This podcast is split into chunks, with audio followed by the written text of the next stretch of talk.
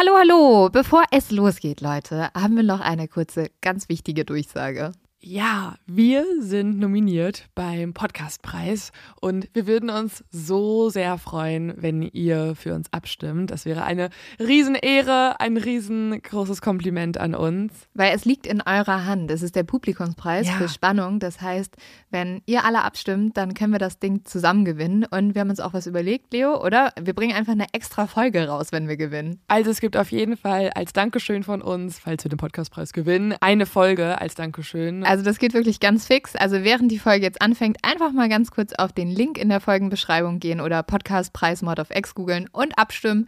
Dankeschön! Dauert nur wenige Sekunden und man muss sich auch nicht registrieren. Und jetzt geht's los mit der Folge.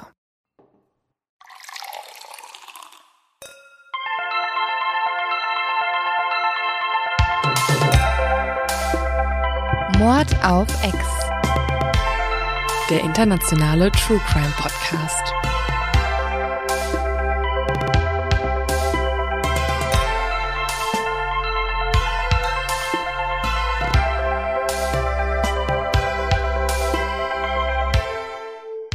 Hallo und herzlich willkommen zu einer neuen Folge Mord auf X. Mein Name ist Lynn Schütze. Mein Name ist Leonie Bartsch.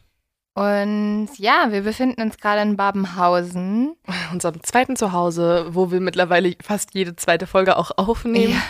Und tatsächlich sind wir eigentlich auch aus einem sehr besonderen Grund hergekommen, nämlich, dass das Gericht heute entschieden hat, ähm, was im äh, Fall Andreas da so im Zivilrechtsverfahren passiert, ob es zu einer Beweisaufnahme kommt, ja oder nein. Das Urteil hat leider gelauten Nein. ähm, ich glaube, mittlerweile haben wir das ganz äh, gut verarbeitet. Wir haben uns zwar nur die letzten zehn Stunden extrem aufgeregt, aber mittlerweile Ja. sind wir immer noch aufgeregt, nur ein bisschen gefasster, aber wir müssen ja auch eine Podcast-Folge machen, in der wir nicht zwei Stunden darüber sprechen, wie sauer wir sind. Ja, und irgendwie, wir haben auch dann, wir saßen im Auto auf der Fahrt zurück ins Hotel und haben so gedacht, fuck, im Moment ist irgendwie wirklich alles ein bisschen doof, so, also so, keine Ahnung, Welt geht unter, Krieg und äh, jetzt Andreas da so ähm, hat seine Chance wieder nicht bekommen. Deswegen, Leo, habe ich eine Frage an dich, damit wir alle bisschen das Gute wiedersehen. Okay. Was sind drei Dinge in deinem Leben, die dich glücklich machen? Nummer eins, mein Hund. Ja, siehst du, Freddo. Jetzt müsste ich sagen, mein Freund, auch weil er Oh, diese ja. Folge schneiden wird Ja, und mich extrem hasst, wenn ich es sage. Und ich Ja. sollte es sagen und ich würde es auch sagen. Aber ich Können wir finde das Ich zusammenfassen? finde das eine ganz schön langsame, ich finde es eine lame, lame Antwort. Deswegen würde ich das zusammenfassen und das erste dir als plakative Antwort durchgehen lassen, wo du sagst, ähm, die liebsten Menschen und Tiere um mich rum und meine Familie und bla bla bla. Und jetzt brauche ich noch zwei außergewöhnliche Waffeln? Sachen. Ja, Waffeln? Waffeln, ja. ganz klar Waffeln. Also Waffeln sind wirklich ein Geschenk Gottes. Ja ich, Waffeln können so geil sein, vielseitig, herzhaft, süß, lecker, Mhm. frisch, unkompliziert, wollte auch gesund, gerade sagen. Essen. Ja. und schlafen. Und schlafen. Nee, also das sind schon gute Sachen bei dir. Und die dritte Sache ist äh, bei mir Sonne. Hast du die ersten beiden auch so gesehen? Ja, ne? Ja, Freddo ist auch meine Nummer eins. mein Mann in meinem Leben ist Freddo. Und weil mein Freund schneidet diese Folge nicht. Dann ist die zweite natürlich Essen. Und die dritte ist Sonne. Und ja, Und um diese ein bisschen aufgelockerte Stimmung nochmal einzubrechen, reden wir heute über einen richtig abgefuckten, verstörenden, wirklich mich verrückt machenden Fall. Ah ja, und ein Fall, der sich, also nachdem wir uns vielleicht unsere Nummer eins nochmal überlegen sollten. Obwohl Freddo nicht, aber vielleicht so Ah ja. liebe Menschen um uns rum. Ist vielleicht wirklich die Frage, ob das unsere Nummer eins bleiben sollte, ja oder nein, oder ob man lieber auf was sichereres gehen sollte, wie Nutella. Ja, Nutella kann euch nie enttäuschen, Nee, genau. außer, außer man hat halt dann irgendwann Diabetes und wird sehr, sehr, sehr, sehr dick durch ganz viel Nutella, also auch nicht damit übertreiben. Ab, also wo doch, übertreibt auf jeden Fall mit Nutella aktuell schon. Ähm, aber ja, dieser Fall lässt einen Liebesbeziehungen sehr hinterfragen. Ja. Vor allem die Beziehung, die ich euch heute erzählen möchte. Aber Moment, Moment, Moment, Leo. Okay. Wir haben ja immer noch eine Sache, die uns auch glücklich macht, wenn, äh, wenn die Stimmung gerade wieder runtergeht und das ist unser zu dumm zum Verbrechen. Deswegen Mhm. gerade diese Woche dürfen wir das, glaube ich, nicht ausfallen lassen. Für mich ist es absolut zu dumm zu verbrechen, dass sich ein Gericht nicht die Mühe machen möchte, eine Beweisaufnahme neu durchzuführen, um sich ein paar Sachen anzuschauen, die definitiv Zweifel aufwerfen. Aber okay, okay. Ich habe noch ein anderes, das ein bisschen lustiger ist, Mhm. weil es wirklich selten dämlich ist.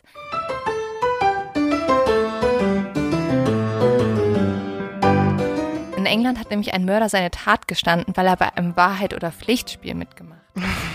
Und dann kam. War in der Gruppe, wo er es gestanden hat, dann ein Polizist? Nein, aber er war halt, also es war ein 20-jähriger Junge. Mhm. Er hat mit seinen Freunden Wahrheit oder Pflicht gespielt und sie haben nach seinem dunkelsten Geheimnis gefragt. Und hat er einfach erzählt, dass er seine Oma getötet hat und alle waren halt Was? so, what the fuck, dude. Ja, er hat irgendwie die Vorhänge in Brand gesetzt. Warum? Nee, ich hatte dann auch nicht so ganz erläutert. Aber das kam dann am Ende raus und es war natürlich sehr ungünstig, dass er sehr viele Zeugen hatte, die gegen ihn aussagen konnten, weil sie waren so, ja, er hat das halt gestanden. Also die bessere Version des Lügendetektor-Tests ist eigentlich, mit anderen Leuten Alkohol zu trinken und dabei Wahrheit oder Pflicht zu spielen. Vielleicht sollten Polizisten damit anfangen, so. Also, jetzt wird's richtig hart. Wahrheit oder Pflicht? In Amerika kann ich es mir irgendwie vorstellen. Ja, schon. So, und dann spielten sie Wahrheit oder Pflicht und er hat bei Wahrheit nicht gesagt, dass er der Täter ist. Also ist er freigesprochen. Ja, genau so. ja. Ja, also, ähm, das war unser zu dumm zum Verbrechen von Also dieser Woche. auch ein Tipp für alle dummen Verbrecher. Habt ihr ein Verbrechen begangen, wählt lieber Pflicht bei solchen Spielen und dann seid auch ihr fein raus. Wieder was gelernt beim zu dumm zum Verbrechen. Ähm, also, Und jetzt wird's romantisch, oder jetzt wird's romantisch, beziehungsweise eigentlich genau das Gegenteil. Äh, es ist ein Fall, der macht mich komplett fertig. Also nicht nur sind wir hier in Babenhausen und haben, ja, sind mit anderen Dingen zugange, die uns total mit reinziehen in den Bann. Äh, auch dieser Fall hat mir echt eine richtig schwere Zeit bereitet, weil ich einfach keine richtige Meinung habe darüber. Oh nein, das ist dein Oscar Das Pistorius ist komplett mein Oscar Pistorius Fall. Uh, okay, hast du jetzt eine Meinung am Ende? Nicht so richtig, nee. Beziehungsweise, die ändert sich auch konstant während des Falls schon. Vielleicht habe ich gleich eine andere als jetzt. Okay, gut, dann werde ich mir größte Mühe geben, eine sehr starke Meinung zu entwickeln. Okay, damit ich mich daran reiben kann Ja. und irgendwie, irgendwie entwickeln wir uns dann zu einem Fazit. Also es ist ein Fall mit der großen Frage und vielleicht kennen auch einige tatsächlich diesen Fall, denn er war gerade in Amerika 2014 und 15 extrem groß. Ähm, halb Amerika hatte auch eine sehr starke Meinung zu der folgenden Frage. Ist es strafbar, jemanden per Textnachrichten in den Selbstmord zu treiben? Das ist die große Frage in diesem Fall. Also kann man zum Mörder werden dadurch, dass Mhm. man jemanden sagt, bitte ermorde dich. Und das wurde getan. Aber bevor ich darüber sprechen möchte, möchte ich dir einmal kurz von einem anderen Paar erzählen. Um dieses Paar geht es in dieser Folge indirekt. Und zwar ist es ein Paar, das vor langer Zeit in Italien gewohnt hat, aber in unterschiedlichen Städten dort. Die Bewohner der Städte mögen sich nicht so wirklich und deswegen wird dem Paar eigentlich nie wirklich erlaubt, sich zu sehen und ähm, ja und schon gar nicht irgendwie auch ein Paar zu sein offiziell. Das hindert die beiden Verliebten jedoch nicht daran, sich zu lieben und auch irgendwann heimlich zu heiraten. Sie planen dann auch ihre Zukunft gemeinsam, bis durch sehr ungünstige Umstände die Frau mit einem anderen Mann aus ihrer Stadt verheiratet werden soll. Und um dies zu verhindern, macht sie so einen heimlichen Plan, erzählt das zwar nicht ihrem Liebhaber, aber täuscht vor ihrer Familie und allen Umstehenden und auch ihrem zukünftigen Ehemann, zumindest der, der es sein soll, ihren Tod vor. Als ihr heimlicher Ehemann davon erfährt, ohne die Information, dass es nur vorgetäuscht ist, eilt er zu ihrem Grab und tötet sich selbst. Als sie das wiederum sieht und aufwacht und sieht, dass sich ihr Liebhaber ermordet hat, wird sie so verzweifelt, dass sie den Dolch nimmt und auch sich selbst tötet. Und so stirbt dieses Paar durch einen erweiterten Suizid. Oh nein, Romeo und Julia, oder? Romeo, oh Romeo, warum bist du Romeo? Ja. Ich wollte genau das gerade fragen. Also wahrscheinlich kennst du die Geschichte ja schon. Ja, ich kenne sie sehr gut. Ähm, ich habe es dir schon mal erzählt, ich war ein, tatsächlich ein kleiner Shakespeare-Nerd gewesen. Sehr freaky. Ja, sehr freaky, aber Shakespeare ist tatsächlich eigentlich auch ganz geil, weil die Geschichten, die er geschrieben hat, sind die größten Tragödien, die äh, schlimmsten Dramen, die die Welt eigentlich je gehört hat. Ja, sehr leidenschaftlich. Ja. Und sie ähm, werden auch immer wieder verwendet als Inspiration für neue Geschichten. Und da du das jetzt gerade erzählt hast, habe ich ein bisschen Angst, dass diese Geschichte auch als Inspiration für eine, ja, für einen True Crime Fall oder für eine Mhm. wahre Geschichte gegolten hat. Ja, also in Und das ist natürlich Fall. ganz schrecklich, weil es ein tragischer Tod zweier Liebender. Es ist nicht genau das äh, in diesem Fall, sonst hätte ich auch alles gespoilert, komplett, Ja, von komplett. vorne bis hinten. Ähm, beziehungsweise Shakespeare hätte euch jetzt schon gespoilert. Auch irgendwie, auch irgendwie cool von Shakespeare gespoilert zu werden. Ja. Ähm, es ist aber ein Fall mit ähnlich obskurer Romantik.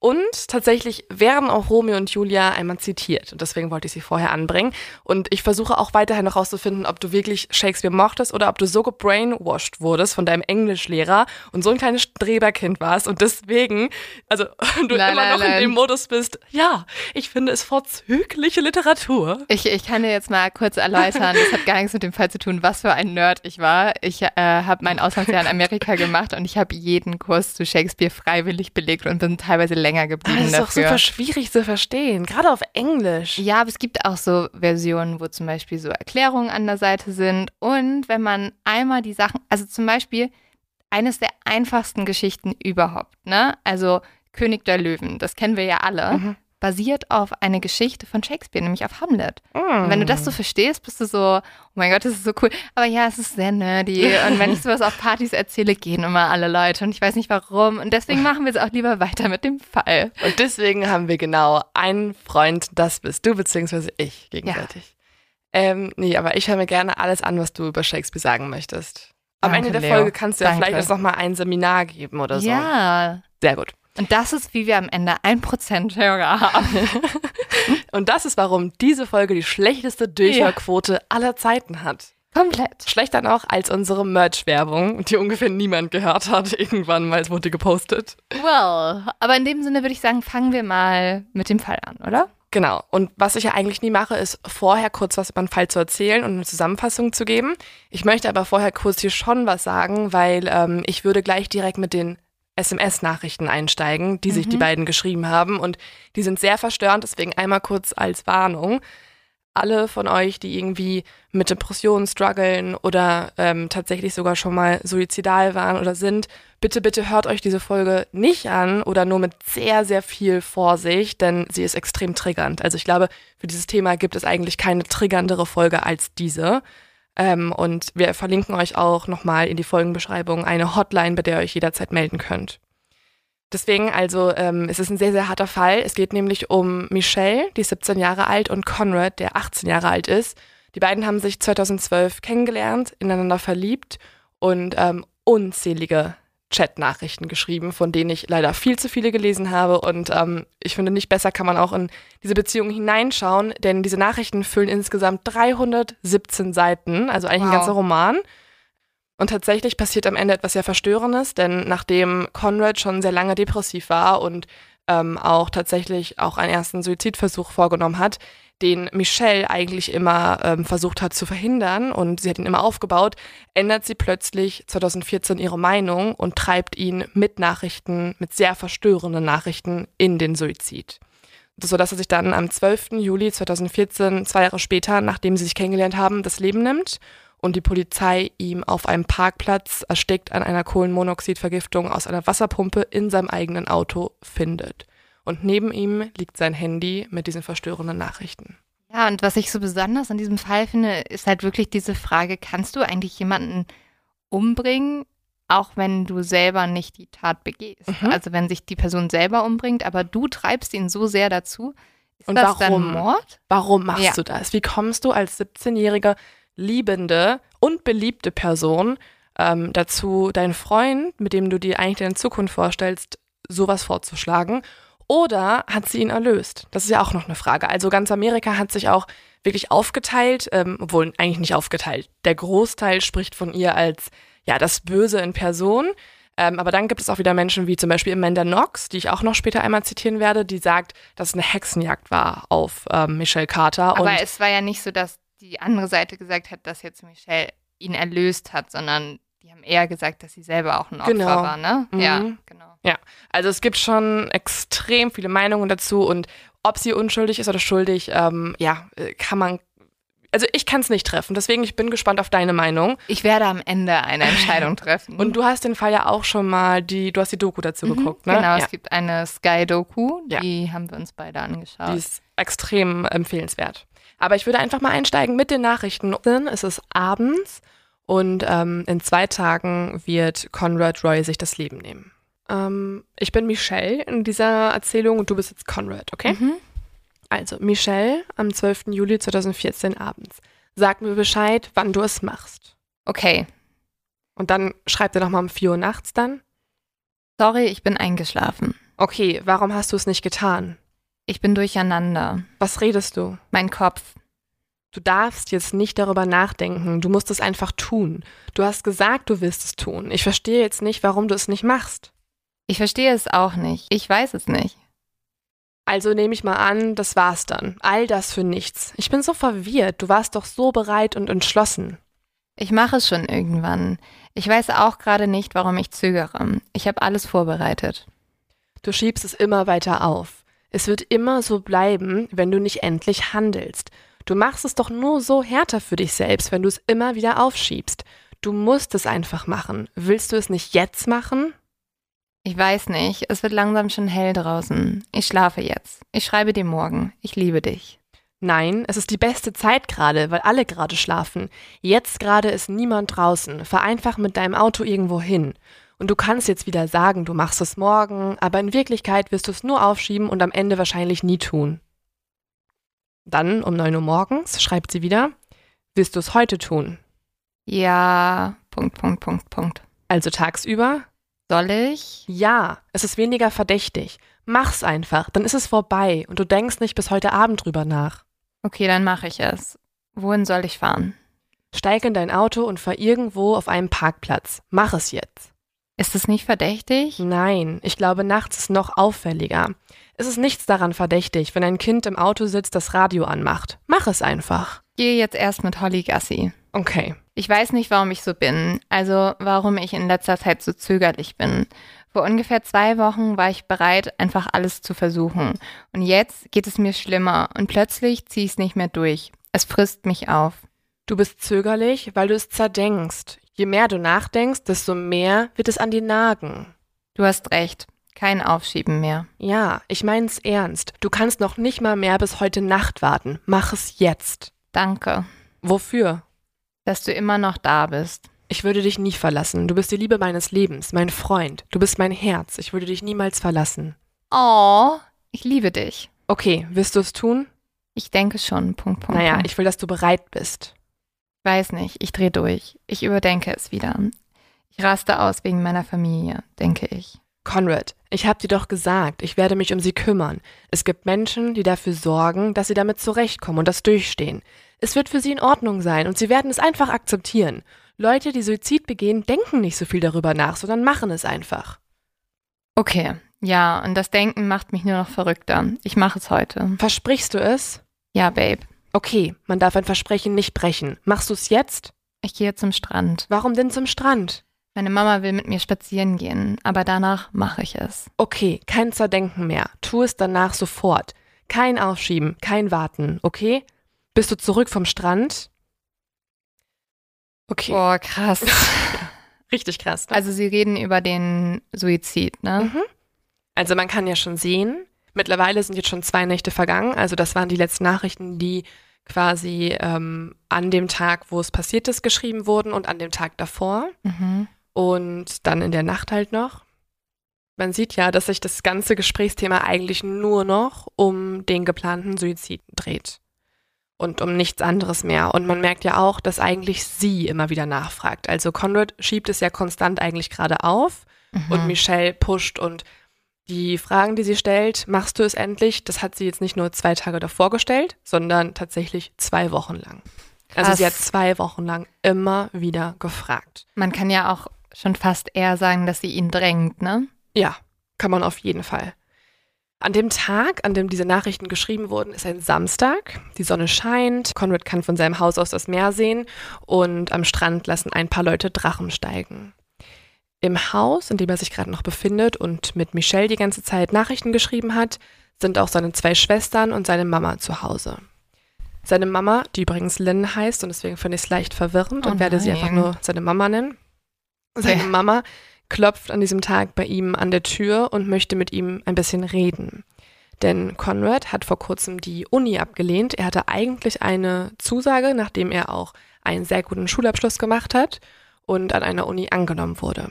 Und sie möchte heute mit ihm sprechen und ihn fragen, was er denn sonst so für seine Zukunft plant, wenn er nicht zur Uni gehen Mhm. möchte. Also schlägt sie ihm vor, dass die beiden vielleicht auch mit dem Hund Holly zum Strand gehen können und dort ein bisschen sprechen und er stimmt zu. Während sie dann spazieren gehen, kommt Conrad ihr auch tatsächlich etwas besser gelaunt vor als in den Wochen davor, auch wenn sie das Gefühl hat, dass er immer eigentlich lieber am Handy wäre. Also er guckt auch alle paar Minuten aufs Handy. Und sie kann auch nicht so richtig erkennen, mit wem er schreibt. Sie weiß nur, dass es halt immer wieder vibriert.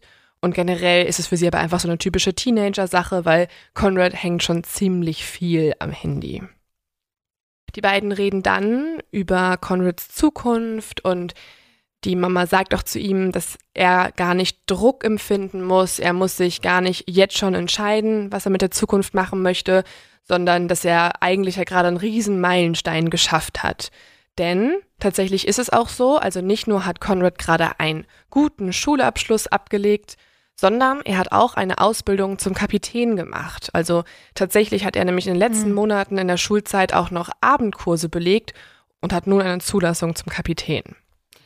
Und also ich hatte dazu auch noch mal einmal eine Doku gesehen und das war ja auch so, dass die das in der, also in der Familie waren, die immer viel auf dem Wasser und da haben sich alle riesig gefreut, dass er diese Zulassung hat. Ne? Genau, also die Familie ähm, hat immer schon in dem Bergungsboot-Unternehmensbereich gearbeitet. Also sie sind alle Kapitäne, die auf was auf See gefahren sind und dann irgendwen gerettet haben oder äh, dergleichen. Und das wünschen sich tatsächlich auch Conrads Eltern von ihm, beziehungsweise oder halt eine Uni-Karriere. Mhm. Ne? Also sie sind eigentlich gar nicht sauer, dass er nicht unbedingt zur Uni geht, weil der große Traum seines eigenen Vaters ist es, dass er auch irgendwann mal Kapitän wird. Und deswegen sprechen sie halt darüber und äh, Conrad sagt dann irgendwie, dass er sich gar nicht entscheiden möchte und ähm, das irgendwie auch noch aufschieben möchte, die Entscheidung. Das weiß Lynn Roy noch von diesem Tag.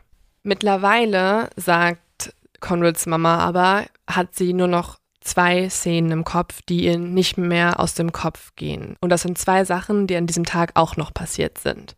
Denn mittendrin, während des Spaziergangs, bricht Conrad diesen plötzlich ab um zurück zu seinem Auto zu gehen. Und Lynn Roy, seine Mama, sieht von Weitem, wie er sich hinter Steuer setzt, einige Minuten lang. Und sie nimmt in diesem Moment an, dass er dort wahrscheinlich einfach besseren Handyempfang hat Mhm. und denkt sich deswegen nichts dabei. Aber es ist halt natürlich sehr verstörend, wenn man weiß, dass er in Wirklichkeit ein paar Sachen dort geprüft hat, die mit seinem Suizid zusammenhängen. Mhm. Und dann hat sie eine zweite Erinnerung, die sie bis heute verfolgt, wie sie in einem Interview vor, ich glaube, irgendwie drei Tagen kam das erst raus, gesagt hat. Und zwar sagt sie, dass sie, als sie unten stand im Haus und den Abwasch gemacht hat und ähm, ja das Essen bereit hatte zum Abendessen und so weiter, da ähm, ist Conrad, nachdem er mit den beiden jüngeren Schwestern noch Eis essen war, einfach so aus der Tür rausgelaufen und hat noch im Türrahmen so Tschüss Mama gerufen. Mhm. Und sie fragt sich halt, warum er sie nicht umarmt hat, wenn das doch die letzte Begegnung mit ihr war, die er schon Vielleicht, geplant weil hatte. er es nicht konnte. Also wir Mhm. haben ja schon gemerkt, dass er mega Zweifel hat, das überhaupt zu tun. Und vielleicht, wenn er jetzt seine Mutter ihn noch umarmt hätte, hätte das ihn irgendwie. Ja, vor Ja. allen Dingen wissen wir, was in ihm abgeht, wenn man jetzt die nächsten Nachrichten Mhm. liest. Und die habe ich wieder hier in dem Skript stehen. Also äh, Michelle fragt nämlich an diesem Tag mal wieder ein weiteres Mal, wann wirst du es endlich tun? Ich bin zurück. Ich weiß jetzt, wo ich hingehen kann. Es gibt einen Parkplatz, wo niemand mehr nach 9 Uhr ist. Perfekt. Ich bin gestresst. Warum? Du musst es einfach machen, Babe. Denk nicht mehr drüber nach. Ich weiß nicht, wie ich sie verlassen soll. Sag einfach, du gehst zum Laden. Nein, ich meine, ich will sie wissen lassen, dass ich sie liebe. Das wissen sie. Du zerdenkst es wieder. Ja, ich weiß. Ich zerdenke alles. Immer. Es ist Zeit. Okay, ich fahre jetzt los. Okay, du kriegst das hin. Okay. Ja, also das sind die Nachrichten, die er noch im Haus, beziehungsweise dann, als er aus der Haustür rausgegangen Mhm. ist, geschrieben hat. Und ja, da sieht man ja, dass er tatsächlich einfach nicht wusste, wie er aus dem Haus rausgehen kann. Und Mhm. einfach nur ihre Befehle befolgt. Und dieses letzte Okay ist tatsächlich auch die letzte Nachricht, die er auf seinem Handy verschickt. Danach geht von seinem Handy um 18.23 Uhr ein Telefonat aus. Also er hat dann jemand angerufen und das ist Michelle, wie man später sehen kann. Dieses Telefonat dauert 43 Minuten und um 19.12 Uhr ruft Michelle ihn nochmal an. Das Gespräch dauert dann wiederum 47 Minuten. Während des ersten Gesprächs muss Conrad vorne im Wagen die Schläuche so montiert haben, dass sie dann die Benzindämpfe in den Innenraum gehen lassen. Und während des zweiten Gesprächs, so nehmen die Ermittler später an, stirbt Conrad. Was genau in den Telefonaten aber besprochen wurde, können wir nicht wissen, denn davon gibt es keine Dokumentation. Aber es gibt eine Nachricht, die Michelle später einer guten Freundin geschrieben hat, beziehungsweise die sie als gute Freundin bezeichnet. Die Freundin wiederum sagt das vor Gericht dann anders. Und ähm, von der Nachricht dachte Michelle nicht, dass sie jemals veröffentlicht wird. Diese beschreibt aber folgendes Szenario. Während sich nämlich das Auto mit Benzindämpfen füllte, hat Conrad eigentlich beschlossen, wieder auszusteigen. Er wollte es dann doch nicht tun, weil er nämlich bemerkt hat, dass es funktioniert. Also er hatte noch so ein bisschen die Hoffnung innerlich, dass es vielleicht doch nicht funktionieren Mhm. würde. Und ähm, Michelle hat dementsprechend gesagt, er soll unbedingt wieder einstehen, hat ihn eigentlich gezwungen, wieder einzusteigen. Und er hat es gemacht. Am nächsten Tag findet dann die Polizei Conrads Leiche im Wagen auf dem Kmart-Parkplatz, also einen ähm, Supermarkt in Amerika, ja, ja. genau. So, ja, so eine Supermarktkette, eine große. Und ähm, ja, neben ihm ein Verbrennungsmotor und man kann feststellen, dass Conrad an einer Kohlenmonoxidvergiftung gestorben ist. Das Ding ist jetzt, in Massachusetts wird ein unbeaufsichtigter Todesfall, ähm, wie zum Beispiel hier ein Suizid, als ungelöstes Verbrechen erstmal behandelt. Und dementsprechend ist es auch üblich, dass die Polizei den Fall auch erstmal bearbeitet, in der Regel dann eher oberflächlich, aber sie müssen schon ein paar Fragen stellen, ein paar Interviews führen. Ganz gut eigentlich. Eigentlich schon, ja. Mhm. Und im Zuge dieser Routineüberprüfung verschaffen sich dann die Polizeibeamten auch einige Tage nach Conrads Tod Zugang zu seinem Telefon. Und nun stellen sie fest, dass all seine Textnachrichten gelöscht wurden, bis auf die letzten Nachrichten mit Michelle. Und ja, diese zeigen nun ein Bild einer Beziehung, das ja, die erstmal hauptsächlich digital stattfand und die auch ein wesentlich komplexeres Bild aufmacht, als was jetzt wahrscheinlich schon viele denken, beziehungsweise als was vielleicht auch du jetzt gerade denkst, nach dem Beginn dieser Folge. Denn ähm, die Beziehung war nicht immer so. Also Michelle hat nicht immer Conrad in den Selbstmord geredet, sondern es gibt sehr viele Ebenen, die diese Beziehung durchlaufen hat, die ähm, ja super kompliziert und komplex sind. Und deswegen würde ich erst einmal kurz darüber sprechen wollen, wer diese beiden Personen überhaupt sind. Absurde an diesem Fall ist ja, dass es eigentlich ein Fall ist, der nur möglich ist durch dieses unseres unser neues Zeitalter, in dem Mhm. wir uns befinden, weil du hast einen so intimen Einblick in das Leben zweier Menschen, ähm, so als hättest du bei jedem Gespräch der beiden ne daneben gesessen. Und das Ja. ist so absurd und deswegen finde ich diesen Fall auch so schockierend. Total. Also ähm, und das macht ihn aber auch, ja, das macht ihn auch zu einem tatsächlich zu einem Präzedenzfall vor Gericht. Also jemanden wegen ähm, wegen eines Tötungsdelikts anzuklagen aufgrund von Nachrichten. Das passiert dann mit Genau, Michelle. das gab es halt noch nie. ja, und das es ist krass. ähm, es ist das das ist wirklich Das ist ja auch die große Frage. Also ähm, natürlich ist es unglaublich verwerflich, was sie getan hat, aber kannst du dafür angeklagt werden, wenn du zum Beispiel neben jemanden auf der Brücke stehst und sagst, spring? Ja, genau. Das ist die große Frage. Aber die können wir noch gut diskutieren ähm, und uns eine Meinung bilden, weil es ist so viel passiert, das macht es halt nicht so einfach. Ähm, aber um darüber zu sprechen, müssen wir erstmal erfahren, wer ist eigentlich Michelle und wer ist eigentlich Conrad, außer die Sachen, die wir halt schon so ein bisschen über ihn wissen. Michelle wurde 1996 geboren. Sie hat blonde Haare, ein hübsches Gesicht, dunkle Augenbrauen und blaue Augen. Später schreiben einige Journalistinnen und Journalisten über sie in den Artikeln, dass sie ein Babygesicht hat, beziehungsweise ein Engelsgesicht. Sie trägt auf vielen Fotos blumige Oberteile, sie hat immer eine goldene Kette mit Kreuz um Und ähm, man merkt einfach, dass sie aus ja, einem guten Elternhaus kommt, was, ähm, was zum Beispiel jetzt auch Vermögen betrifft. Michelle kommt aus einem Vorort namens Plainville. Der ist eine Stunde nördlich von dem Ort, wo Conrad wohnt, entfernt und ist zwischen Boston und Providence. Conrad wurde eine Stunde äh, entfernt am Meer und ähm, deswegen hatten die beiden hauptsächlich halt diese digitale Beziehung und haben sich selten getroffen. Michelle wächst in einer recht wohlhabenden Familie auf. Generell muss man sagen, sehr viele Familien in Plainville sind eher wohlhabend, also protestantische Familien, hauptsächlich weiße Familien ähm, aus der Mittel- und Oberschicht. Und man nennt das Ganze in Amerika auch WASP, also die Abkürzungen mhm. für diese Adjektive. Ähm, Michelles Vater ist Sohn eines Vizepräsidenten einer Bank und Verkaufsleiter bei einem Gabelstaplerlieferanten und Michelles Mutter ist Einrichterin und inszeniert Innenräume für Immobilienmakler. Ähm, Michelle ist auch dann so ein bisschen, sage ich mal, typische Teenager-Girl, was man sich in so einer Familie vorstellt. Sie liebt die Serie Glee. Sie geht jeden Sommer ins Camp, sie macht verschiedene Camps mit, also sei es irgendwie Volleyball oder irgendeine andere Sportart. Sie liebt Kajakfahren und ähm, ja, sie liebt vor allem auch einfach alles, was so diese ganze Promi-Welt angeht, mit Film und Musik und Serien und so weiter. Ja, aber das Gute ist, du hast wirklich mit mir eine komplette Expertin für diese Folge, weil ich habe auch früher extrem viel Lied durchgesucht. Echt? Ja. Da habe ich gleich ganz viele Fragen an dich. Ja, ich. Das wird ähm, noch wichtig für diese Folge. Okay, das ist gut, weil ich kenne mich da auch relativ gut aus, würde ich sagen. Ist jetzt schon ein paar Jahre Aber her. hast du es in Amerika dann geguckt oder hier in Deutschland? Ja, ich habe in Amerika das angefangen zu gucken und dann habe ich es in Deutschland nochmal geguckt. Okay. Weil es ist schon Glee also ich glaube, das ist auch der Erfolg dieser Serie. Mhm. Es spricht jeden Teenager in einer gewissen Art und Weise an, weil es jeden verlorenen Teenager in einer Charakterform darstellt. Mhm, okay. Und es ist so ein bisschen so, das ist ja auch das Prinzip der Serie, alle halten dann zusammen und äh, jeder findet sich in diesem Modell und wird irgendwie akzeptiert und das ist ja da so das Schöne daran. Also okay, wirklich ja. eine Serie, glaube ich, so eine Feel-Good-Serie, aber auch für halt wirklich wenn du halt irgendwie als Jugendlicher sagst, boah, ich fühle mich irgendwie gerade nicht so wohl da, wo ich mich befinde. So. Okay, krass, das wusste ich nicht. Ich dachte immer, ähm, aber gut, diese Folge äh, lehrt mich, dass ich Shakespeare nochmal lesen sollte und Glee schauen sollte. Ja. Ähm, nee, weil ich dachte immer, dass Glee halt einfach ganz viel Gesinge ist. Ja, es wird auch wirklich hauptsächlich sehr viel gesungen. Oh Mann, okay. Aber das äh, ist ein, nur ein Teil davon.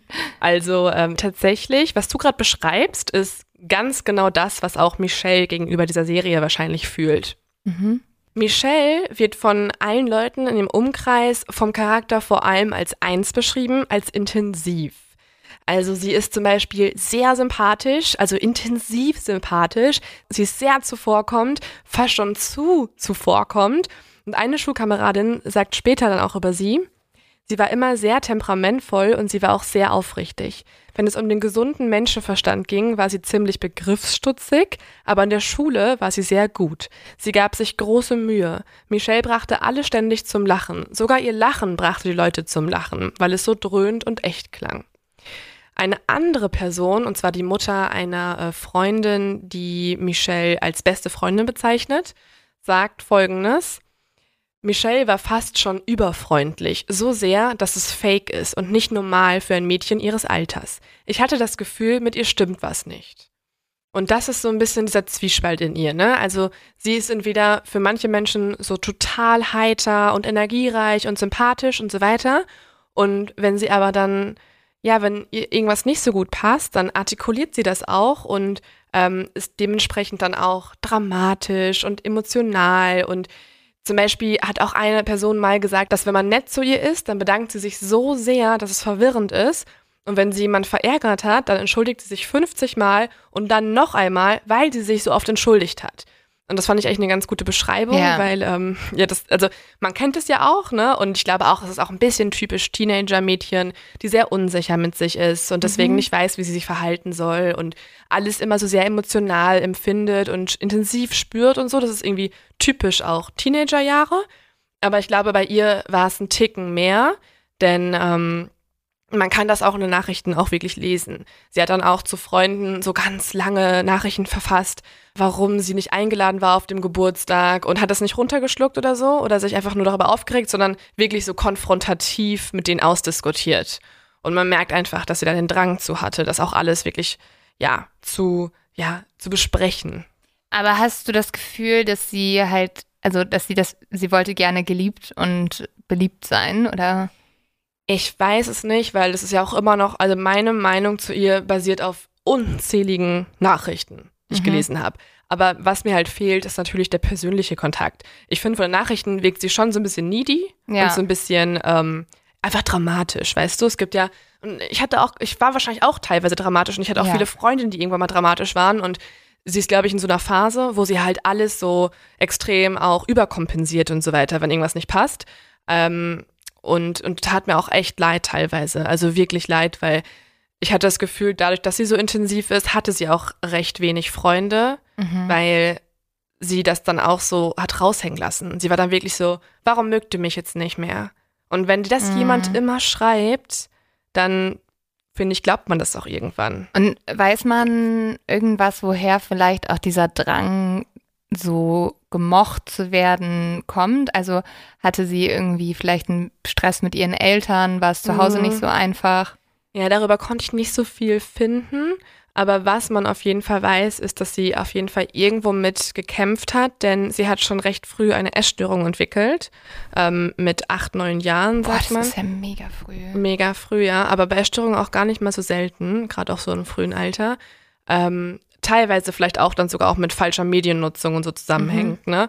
Ähm, und tatsächlich verletzt sie sich auch später selbst. Oh ähm, auch im Zuge der Essstörung, wenn sie dann wütend ist und so weiter. Und sie beschreibt das auch äh, mhm. gegenüber Conrad als Sucht. Sie sagt aber, in den ganzen Nachrichten, die ich von ihr gelesen habe, die sie Conrad geschickt hat, da hat sie eigentlich nie irgendwie ihre Familie verantwortlich gemacht. Also ja. zumindest nicht in denen ich gelesen habe sondern eher, dass sie halt keine Gruppe hat, zu der sie sich zugehörig fühlt. Das ist so ihr okay. Struggle, das ist ihr großer Kampf, dass sie einfach sich alleine fühlt in der Schule und sie hat einfach nicht diese Clique. Das äh, passt sehr gut zu Glee wiederum, weil es sind alles Kinder, die sich alleine führen oh und dann in der Clique zusammenfinden. Ja, das passt sehr gut, ja. Gott, aber also wir können festhalten, Michelle ist halt auch ein Mädchen, das seit vielen Jahren, also seit sie mhm. sehr jung ist, zu kämpfen hat mhm. und sogar so sehr mit sich zu kämpfen hat, dass sie ähm, ja sich selber was antut, was natürlich ganz schrecklich ist. Ja, ich glaube, Ambivalenz ist ein ganz gutes Wort, was sie beschreibt, weil wirklich, sie wird auch manchmal beschrieben als die beliebte, äh, total fröhliche Person. Ja, aber das genau. ähm, ist ja auch immer was anderes, ne? Was siehst du nach außen mhm. und was existiert in? Ähm, ja. ja. Genau, aber auf jeden Fall, was man lesen kann in den Nachrichten mit Conrad, sie ist auch zutiefst psychisch instabil und unsicher und ähm, teilweise auch in dem Leben sogar auch schon mal suizidal gewesen. Das ist auch ganz, ganz, äh, ganz spannend, weil darüber haben die beiden auch gut connected. Mhm. Im Februar 2012 besucht Michelle ihre Großeltern in Naples, Florida und ist damals 15 Jahre alt. Also sie macht so einen typischen Sommerausflug. Mhm. Ein paar Häuser entfernt wohnt Conrads Großtante und bei ihm ist es ziemlich ähnlich. Auch der macht so eine Art Sommerferienzeit und äh, ist bei seiner Großtante in Florida. Die beiden lernen sich darüber kennen, dass auch die Familien sich irgendwie lose kennen und dann die Kinder äh, vorstellen. Und tatsächlich ist es schon so, dass beide sich richtig gut verstehen auf Anhieb. Sie verabreden sich nämlich in Florida noch zum Fahrradfahren und fahren dann an den Strand. Dort beobachten sie dann beim ersten Date quasi Alligatoren und unterhalten sich über die Schule. Als Conrad dann in diesem Sommer nach Hause kommt, erzählt Conrads Schwester der Mama, er hat da jemanden kennengelernt. Und auch Michelle erzählt in der Schule, dass sie jetzt jemanden von der Südküste kennt und findet, das hört sich irgendwie so cool an, jemanden von dort zu haben, einen Freund. Und es ist auch der Start für Tausende, also wirklich unzählige Nachrichten, die die beiden sich nun schreiben werden. Conrad, um ihn mal ein bisschen zu beschreiben, ist ja nur ein Jahr älter als Michelle, also sie sind schon mit den gleichen Problemen konfrontiert, sie haben ähnlichen Struggle in der Schule und können darüber connecten. Conrads Familie nennt ihn Coco, das ist sein Spitzname. Er ist schlank, sportlich, hat kurze braune Haare und äh, eine Frisur, die so auf so ein paar Millimeter kurz geschnitten ist.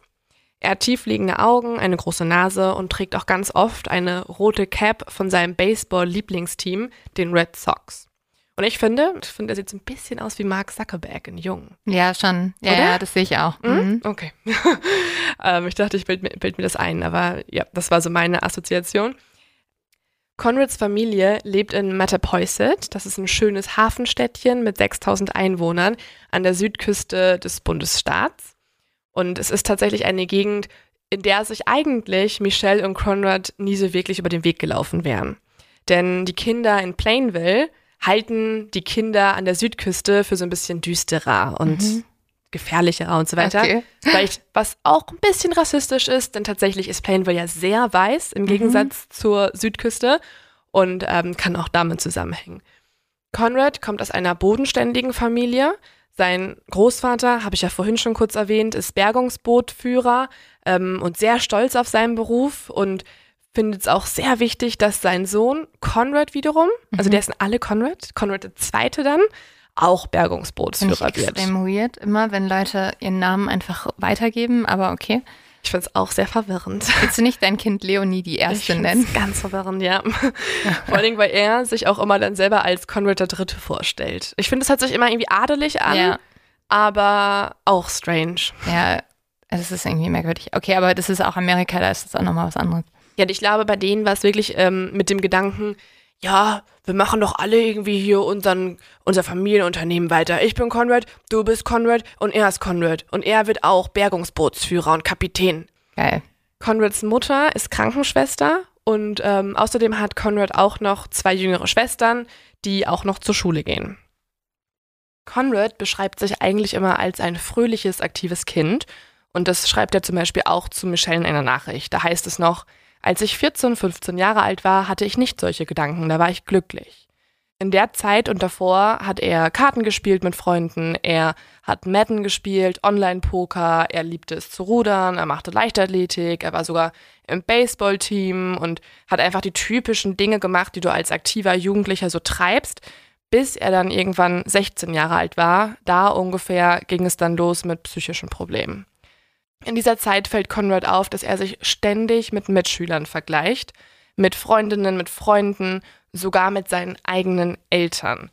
Die, wie er dann später auch zum Beispiel auch einmal Michelle schreibt, die alle immer erfolgreicher sind. Seine Eltern sind auch selbstbewusster und klüger als er selber. Sie sind einfach besser als er und er entwickelt einfach einen riesengroßen Hass auf sich selbst. Also er sieht sich als dumm an, als mhm. unsozial, als zu schüchtern und einfach sehr, sehr negativ. Aber wo man natürlich auch sagen muss, das ist ja eine Phase, die viele Jugendliche durchmachen, ne? Von ja. extremen Selbstzweifeln. Ja. Also ich weiß nicht, wie es bei dir war, aber ich hatte das auf jeden Fall mhm. auch. Ich weiß ja. noch, einen Abend lag ich in meinem Bett, hab geweint und dann kam mein Papa und meinte so, was, Lynn, was ist los, was ist los? Und ich habe so gesagt, so, jeder kann irgendwas, nur ich kann nichts. So, mhm. weil ich hatte so Gefühl, so, ich bin wertlos, ich bin, alle anderen sind schöner, toller, begabter, irgendwas mhm. so. Und ich glaube, das ist, was echt viele Jugendliche durchmachen. Das ist eigentlich so schrecklich, dass da auch nicht mehr so in der Schule irgendwie Hilfe mhm. oder irgendwas da ja, also ist. Also eigentlich ne? im Gegenteil, in der Schule ist ja noch mehr Druck. Also ja, zählt es ja einfach, welche Noten hast du. Und ja. auch Leute, die wirklich ähm, in sich gekehrt sind, weil ich war zum Beispiel auch mega schüchtern in der ja. Schule. Und ich hab's gehasst, vor großen Gruppen zu sprechen. Und dann hast du ja einfach im mündlichen, ja. in der mündlichen Note immer eigentlich die Arschkarte. Und ich musste dann immer halt schriftlich das krass ausgleichen.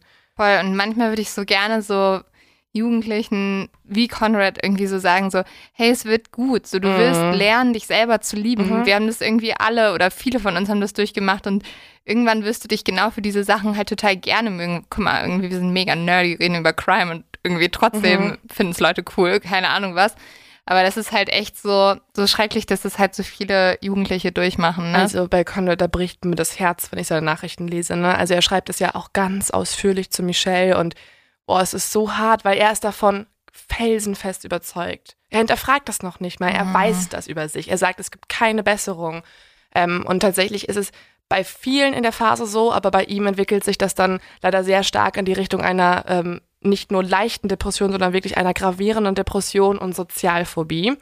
Denn ähm, Conrad ist wirklich in also Sozialphobie heißt dann, dass er zum Beispiel in großen Gruppen extrem schüchtern ist, dass er über jedes einzelne Wort nachdenkt, was er sagen möchte, dass er sich am Ende auch gar nichts mehr traut zu sagen und dass er das Gefühl hat, dass ihn niemand mag und alle nur verurteilen. Mhm. Und zum Beispiel führt dieses Gefühl dann auch dazu, dass er wirklich gar keine Freunde mehr hat, außer einen einzigen Freund, Tom. Der bleibt eigentlich so konstant an seiner Seite.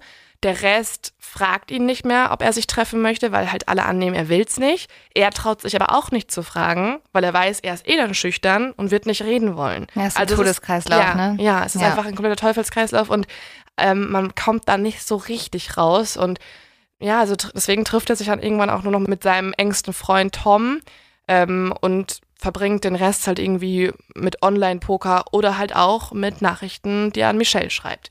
Und tatsächlich, das hat man auch dann ähm, eher am Ende der Beziehung gelesen, am Anfang war es nicht ganz so präsent, rechtfertigt er sich auch vor Michelle dann irgendwann und sagt dann zu ihr, Übrigens der Grund, warum ich die Treffen immer verschiebe oder nie wollte, ist, weil ich mich halt nicht wohlgefühlt habe und vor dir halt cool und stark sein wollte. Und bei ihr ist es ziemlich ähnlich wegen der Essstörung. Sie hat dann gesagt, ja, bei mir ist es halt einfach eins zu eins das Gleiche, weil ich habe mich halt zu dick gefühlt.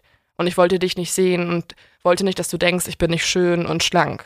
Also es ist, Aber das zeigt ja dann auch nochmal mehr, dass sie füreinander die einzigen Bezugspersonen Mhm. werden, ne? voll. Also wenn sie niemand anders haben, mit dem sie reden können, dann ist natürlich die Meinung der anderen Person auch das Allerwichtigste.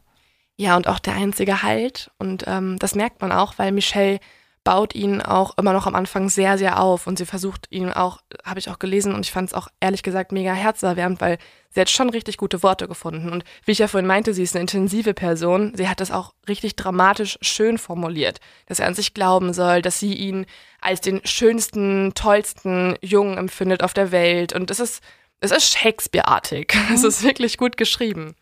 Ähm, ich habe ja auch die Doku gesehen und Mhm. ich hatte manchmal sogar fast das Gefühl, dass die ja, Liebesbekundungen von Michelle intensiver waren als Viel. die von Conrad. Viel intensiver. Also sie hat ihm ja wirklich auch so, Mhm. willst du mich heiraten oder so, werden wir einmal heiraten und so. Und da kam er von ihm dann immer nur so ein bisschen Maybe. so jokey, so Ja, eher so sure. ein paar so Witze Mhm. zurück. Aber ja, also Nee, die waren schon auf jeden Fall intensiver von Michelle. Auch generell, deren Beziehung. Sie hat öfter ihn angeschrieben, sie hat viele Fragen gestellt, sie hat längere Texte geschrieben. Er war immer sehr, sehr eintönig, was vielleicht auch mit seiner Depression erklärt werden kann irgendwann, ne? mhm. Also, du verlierst ja auch dann die Hoffnung und, und auch die Lust, ehrlich gesagt, ähm, da große, tiefgründige Gespräche zu führen.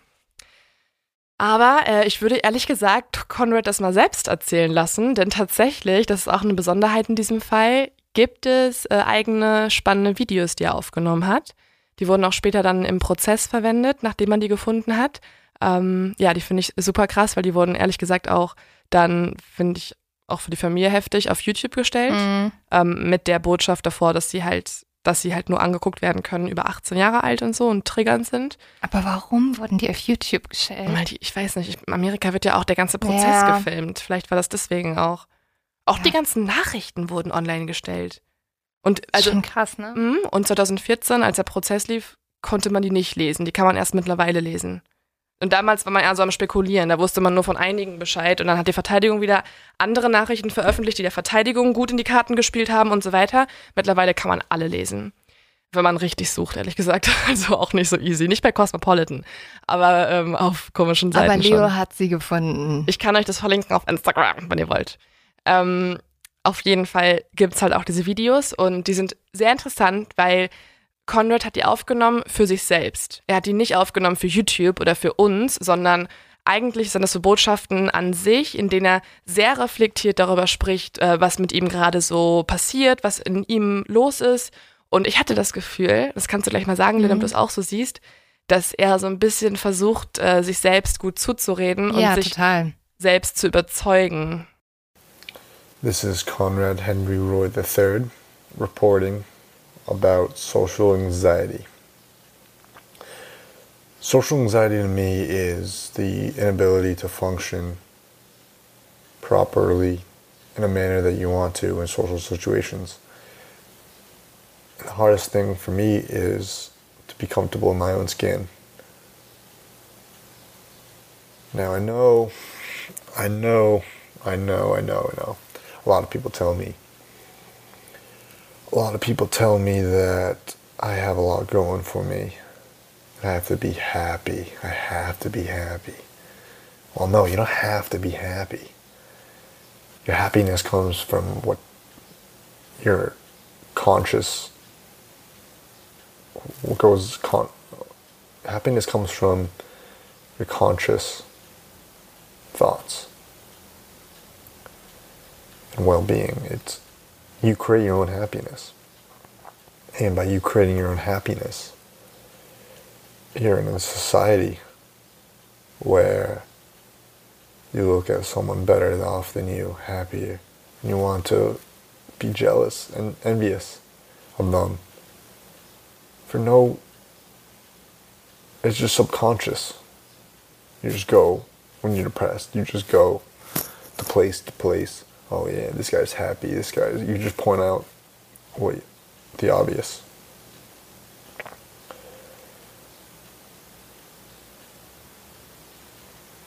yes i can develop as a person be more fluent articulate passionate about who I am. Or I can just go home, sit in my basement, and just do nothing about it.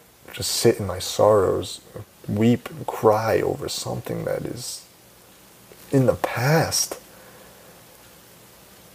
Or I can just take it one by a day by day, step by step. I mean, it's going to be difficult to accomplish.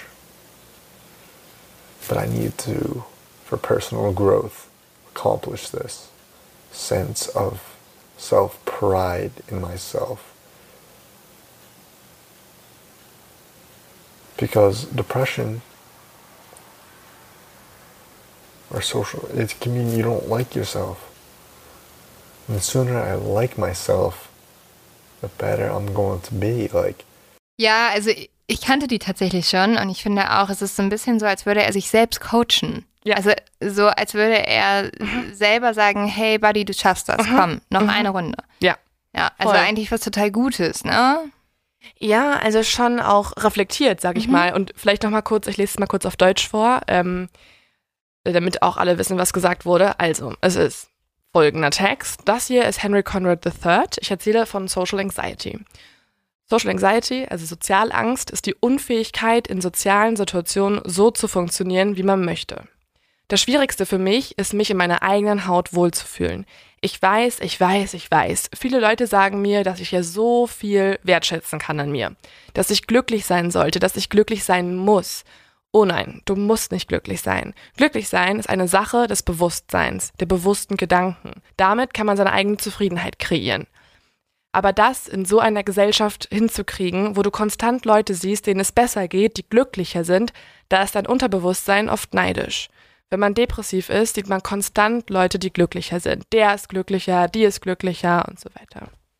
Und dann spricht er noch im zweiten Teil der Nachricht ähm, einen Teil an, den er wirklich so, wo man sieht, dass er eigentlich Hoffnung hat. Also er Mhm. richtet sich so ein bisschen an sein Zukunfts-Ich. Er sagt nämlich, ich kann mich weiterentwickeln. Ich kann lernen, mich besser zu artikulieren, flüssiger sprechen, mehr wertschätzend sein, wer ich selbst bin, anstatt einfach im Keller zu sitzen und zu weinen und in meinem Leid zu sitzen. Oder ich kann es versuchen zu ändern, Schritt für Schritt, Tag für Tag. Es wird schwierig sein zu erreichen, aber ich muss es versuchen, mehr Selbstwertschätzung zu bekommen.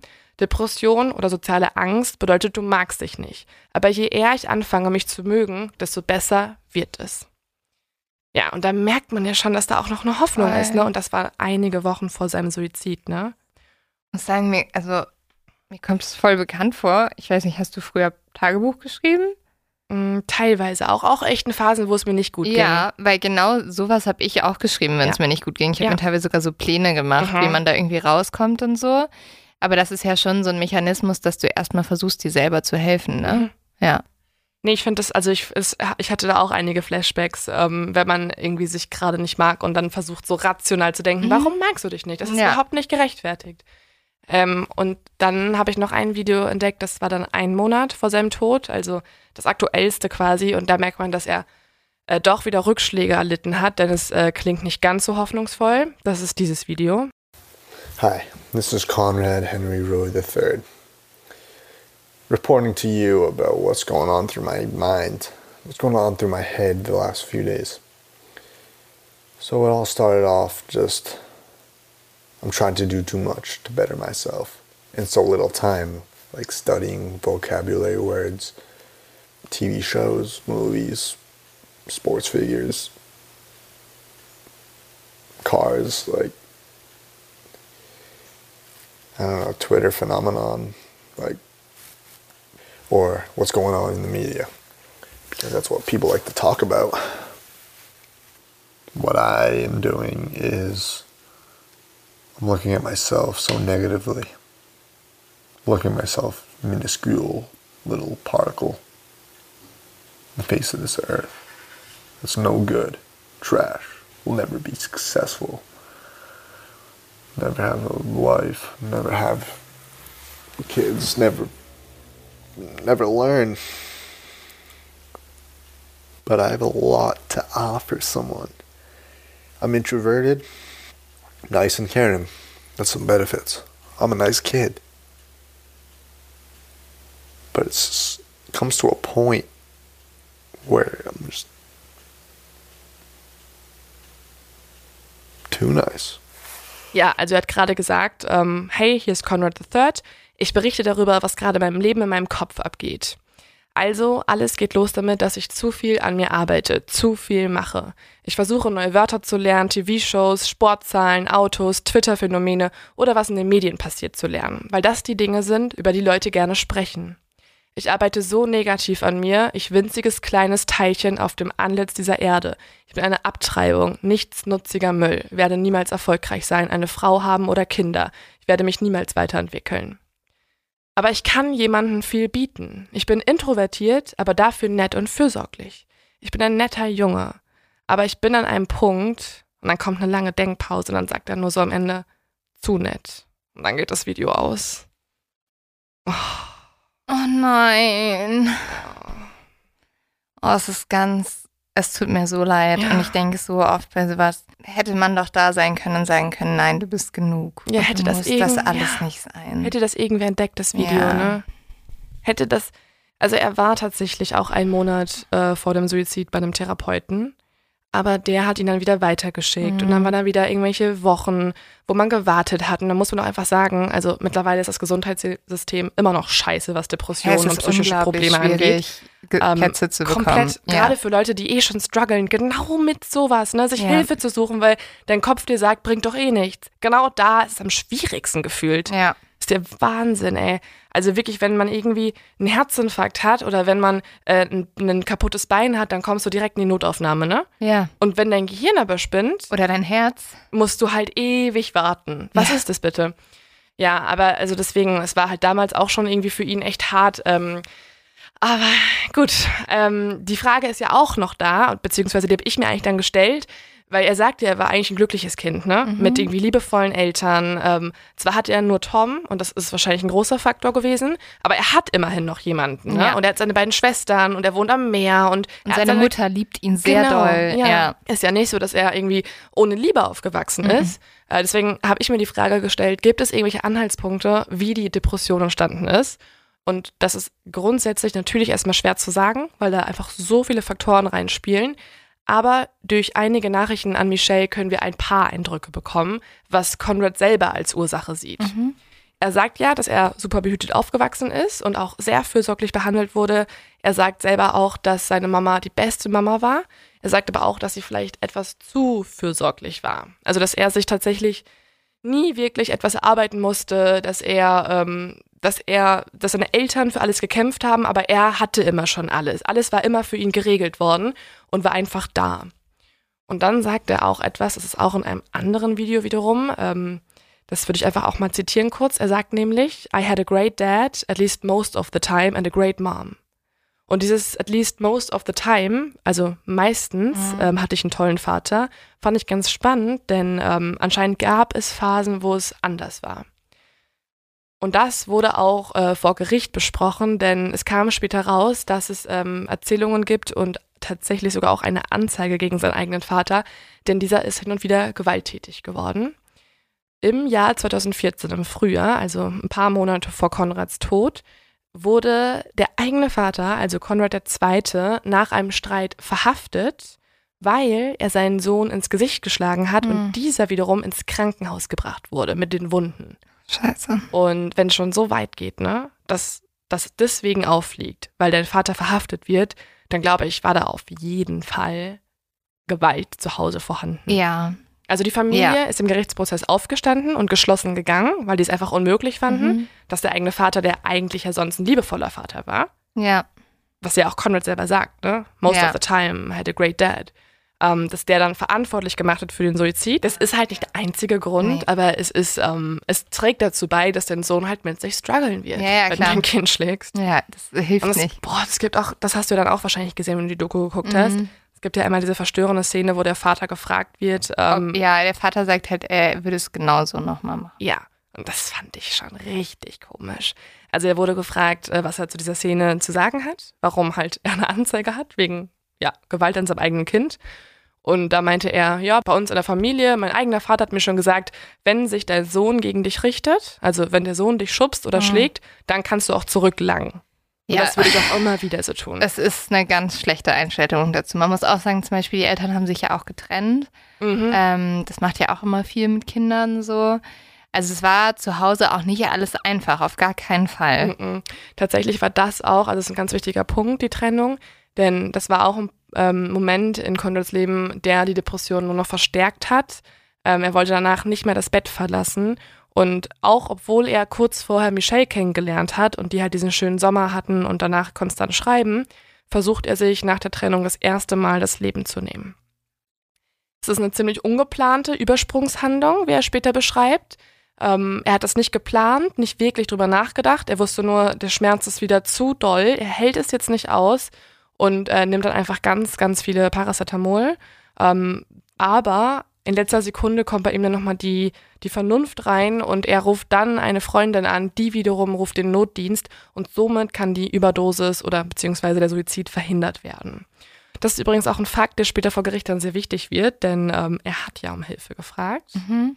Und es gibt halt Leute, die dann auch halt jemanden gerufen haben, anstatt das Mhm. dann nicht zu tun. Ne? Ja. Also ähm, ja, das äh, kann man, kann man, man könnte einen Vergleich ziehen auf jeden Fall.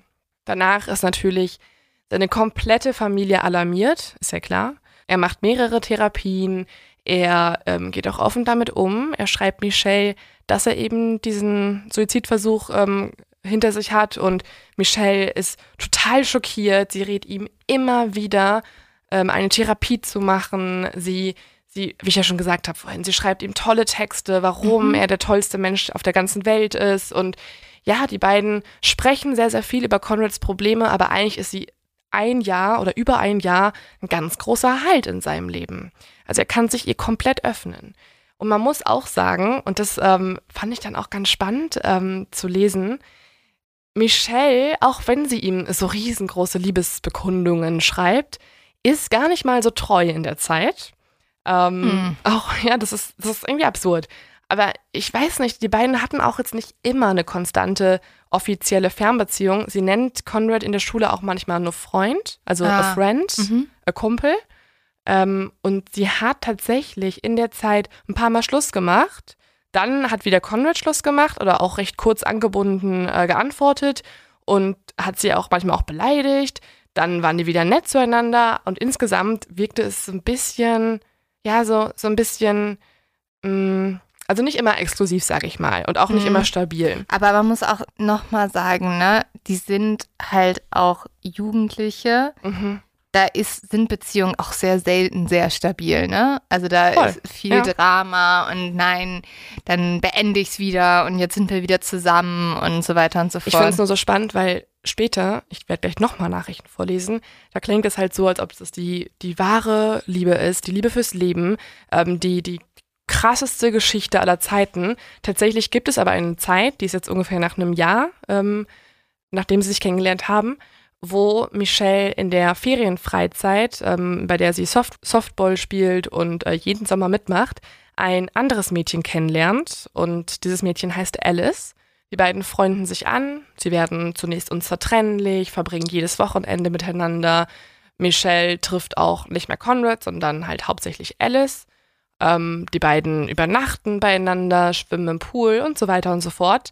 Und irgendwann hört dann Alice plötzlich auf, Michelles SMS zu beantworten. Später kommt dann durch einige Journalisten raus, dass ähm, ihre eigene Mutter, also Alice Mutter, den Kontakt verbietet, weil sie Michelle komisch findet und ihr Michelle auch ein bisschen unheimlich ist. Es kann natürlich auch sein, das ist Ja. nämlich dann Michelles Version. Michelle sagt, Alice und sie haben sich ineinander verliebt, sie Mhm. haben sich auch geküsst und hatten auch eine Art Affäre oder erste Ja. Beziehung oder so. Und ähm, ich kann mir auch gut vorstellen, dass das jemand nicht so cool fand, dass Ja, die dass Tochter die Mutter das nicht mochte. ist, Ja. aus Plainville auch oder aus der Gegend, wo Mhm. ja, man vielleicht sehr religiös ist. Also es gibt mehrere Optionen. Was auf jeden Fall klar ist, ist, dass Michelle ähm, auch andere Gefühle für andere Men auch Gefühle für andere Menschen hat und dass sie Conrad das auch immer offen gesagt hat. Sie schreibt auch irgendwann, hey Conrad übrigens, ich hatte auch mehr Gefühle für Alice, als du eigentlich wusstest. Im nächsten Herbst erzählt Conrad ihr dann, dass er nach Kalifornien abhauen möchte. Er meint zwar alleine, aber Michelle schreibt daraufhin, natürlich werde ich mit dir zusammenziehen. Das ist Mhm. ungefähr 583, 829.000 Meilen entfernt. Ich kann nicht so weit weg von dir sein. Conrad fragt, warum, und Michelle schreibt, wir würden unser Leben ändern und glücklich werden. Machen sie natürlich nicht. Sie leben einfach so weiter vor sich hin, bis im Juni 2014 Michelle in eine Klinik geht. Sie lässt sich nämlich wegen ihrer Essstörung behandeln und ähm, hat diese Entscheidung auch mit ihren Eltern getroffen und hofft auch, dass es nun besser wird. Bevor sie in die Klinik fährt, sagt sie zu Conrad, dass er sie begleiten soll. Und das fand ich auch ganz niedlich, weil sie schreibt ihm wirklich richtig süße Überredungsversuche. Mhm. Und sie schreibt auch Dinge wie, ey, du brauchst Hilfe für deine Depression. Sie wirkt auch reflektiert. Sie weiß, Ja. er braucht Hilfe. Ne? Er hat sich mal so da und hier eine Therapie unterzogen, aber auch nicht wirklich durchgezogen und auch nicht konstant und so und auch schon länger keine mehr gehabt. Und ähm, sie schreibt folgenden Text. Es würde dir so gut tun und wir würden unsere Probleme gemeinsam durchstehen. Überleg doch mal. Du wirst nicht von alleine gesund, das weißt du, egal wie oft du dir das einredest. Du brauchst professionelle Hilfe, genau wie ich. Leute, die wissen, wie man es behandelt und es in Ordnung bringen. Oh, das ist aber tatsächlich sehr gut. Ne? Ja. Ja. Ja, das, also als ich diesen Teil gelesen habe und in, im Juni quasi in deren SMS-Beziehung hängen geblieben bin, mochte ich Michelle sehr, weil ich Mhm. fand sie halt, ja, einfach sehr empathisch. Reflektiert Ja, auch, reflektiert, ja. empathisch, motiviert und wirklich dieses Herzliche, was ja auch Mhm. alle beschreiben. Conrad hingegen geht nicht auf ihr Angebot ein. Er antwortet, man kann ihm nicht helfen und er war ja auch schon mal in einer Klinik, nämlich nach seinem Suizidversuch wurde er ins ähm, Krankenhaus gebracht und äh, er möchte dann nie wieder sein, weil es war für ihn ganz schrecklich. Und er hatte Mhm. auch nur Bauchschmerzen, was auch natürlich an den Schmerzmitteln lag, die er zu viel genommen hat. Drei Wochen später erzählt er Michelle dann, dass er wieder suizidal ist. Und Michelle ist schockiert und sagt ihm, er soll ihr versprechen, dass er nichts tut und auch sofort damit aufhören, sowas zu denken. An einem anderen Tag, nachdem ähm, Michelle ihn immer wieder angeschrieben hat und von Conrad in der Zeit nicht so viel kam, schreibt er dann plötzlich, wir sollten wie Romeo und Julia sein. Michelle antwortet, ich würde gerne deine Julia sein. Mhm. Conrad schreibt, aber du weißt, was am Ende passiert. Und jetzt wird's Michelle erst so richtig klar und jetzt antwortet sie so, oh yeah, fucking no. Wir werden nicht sterben. Das ist nicht lustig. Ich dachte, du wolltest romantisch sein. Und Conrad antwortet, ich weiß, ich habe dich ausgetrickst. Und ähm, das ist nicht das erste Mal, dass er vorgeschlagen hat, dass die beiden Romeo und Julia spielen sollen. Er hat tatsächlich schon mal in ihrer Beziehung ihr irgendwann vorgeschlagen, einfach mitzumachen, was ich auch krass finde. Ne? Da kann man ja auch wieder eigentlich so ein bisschen das Gegenteil drin sehen, dann, dass Ja. Michelle das Opfer ist und fast mit in den Suizid gerissen wurde. Mhm. Ähm, aber sie ist halt vehement und lehnt es ab. Das war eigentlich immer die Stimmung bei den beiden, bis sich dann plötzlich etwas in Michelle verändert. Und zwar ist das am 29. Juni, also man kann wirklich das Datum eins zu eins bestimmen, denn zwei Wochen vor Conrads Suizid, bis zu dem Zeitpunkt hat Michelle immer, immer wieder gesagt, mach es bitte nicht, fängt sie plötzlich an, ihre Meinung 180 Grad zu wenden und fängt an, sich mit ihm zu verschwören. Aber weiß man warum? Ja, da gibt es viele Versuche, das zu erklären. Okay. Ähm, man weiß, ähm, man hat Vermutungen. Mhm. In dem Moment begründet sie das aber, dass sie sagt, ähm, dass sie endlich möchte, dass Conrad aufhört zu leiden. Also sie begründet es genau, wie Conrad es auch Mhm. sehen würde. Sie sagt, sie kann einfach nicht mehr mit ansehen, wie er jeden Tag diese Schmerzen hat, wie er jeden Tag negativ und, und ähm, ja, gemein zu sich selbst ist, sich runterzieht, im Keller sitzt ähm, und sich selber hasst. Die beiden ähm, sprechen dann ganz ausführlich über verschiedene Methoden, mit denen er sich das Leben nehmen kann. Und ähm, ja, also es gibt wirklich Sätze wie, das schreibt Michelle folgendes, wie wäre es, wenn du dich einfach erhängst oder erstichst? Am nächsten Tag fragt sie ihn dann, warum trinkst du nicht einfach Bleiche? Und, und Conrad macht auch richtig eifrig mit, also der geht auf alles Gott. ein. Ähm, der googelt dann sofort los. Er ist dann auf Websites, wo man sich irgendwie, wo man halt wirklich sehen kann, was am, ähm, was die höchste Erfolgsquote mit sich bringt. Oh, wie schrecklich. Mhm. Und dann äh, findet er raus, dass es Kohlenmonoxid und Heliumgas ist, was äh, ihm den Sauerstoff entziehen kann. Und die beiden, also die beiden werden wirklich zwei Wochen lang zu so Wissenschaftlern. Sie reden nonstop Ja. über dieses Thema. Sie reden eigentlich über nichts anderes mehr. Es wird eigentlich nur noch besprochen, was funktioniert, was hast du schon probiert, ähm, was kannst du irgendwie gut besorgen, was verträgt deine Familie gut ähm, anzusehen und so weiter und so fort. Conrad aber ist ehrlich gesagt der passivere Part. Hm. Ähm, hast, habt ihr auch schon am Anfang jetzt gesehen. Er glaubt nämlich, dass die meisten Sachen eigentlich nicht funktionieren und hat eigentlich die ganze Zeit Angst, das auszuprobieren. Ähm, wohingegen Michelle ziemlich selbstbewusst an die Sache rangeht. Also alles, was sie vorschlägt, verteidigt sie mit tausend Argumenten. Sie hat sogar perfekte Quoten. Sie hat Wahrscheinlichkeiten ausgerechnet. Sie hat äh, Anleitungen kopiert und so weiter und so fort. Und eigentlich ist ihre Einstellung auch, tu es so schnell, wie es geht. Wenn Wow. Conrad dann irgendwie schwankt und sich Sorgen um seine Familie macht, da versucht sie ihn komplett zu beruhigen. Sie schreibt nämlich da folgenden Text. Sie werden für dich weitermachen, weil sie wissen, dass du es so gewollt hättest. Sie wissen, dass du willst, dass sie ihr Leben leben und glücklich sind. Also werden sie es für dich tun. Du musst aufhören, darüber nachzudenken und es einfach tun. Außerdem sagt sie, dass wenn ihre kleine Schwester sterben würde, dass sie dann für Zitat ein oder zwei Wochen lang extrem bestürzt wäre, aber dann darüber hinwegkommen würde. Das sind Sachen, das sagst du doch nicht. Ich verstehe es nicht. Nein, und vor allem stimmt es ja auch gar nicht. Also es ist ja so schrecklich für eine Mhm. Familie, wenn irgendwie jemand äh, sich das Leben nimmt. Ja. Ich finde es ganz grauenhaft. Verändert halt das Leben für immer. Ja, Für immer. natürlich. Das wussten beide. Ich glaube, sie wollte ihm nur das erzählen, was er hören möchte, damit er sich endlich traut, es zu tun. Weil, Aber warum wollte sie dann unbedingt, dass er sich umbringt? ja. Das ist Ja, die große Da Frage. diskutieren wir gleich noch. Da diskutieren wir gleich noch drüber, aber es gibt eine Erklärung, beziehungsweise vielleicht will sie ja auch, dass er endlich aufhört, Schmerzen zu haben. Vielleicht hat er sie quasi überzeugt. Vielleicht hat er ihr so oft gesagt, hey, ich habe keine Hoffnung, es wird nicht besser mit mir. Ich bin ein hoffnungsloser Fall. Und sie hat nach zwei Jahren Beziehung gesehen, okay, er hat recht. Das, was ein bisschen komisch Aber ist. man hat nie recht damit. Nein, natürlich nicht. Es ist nie eine Option. Ja.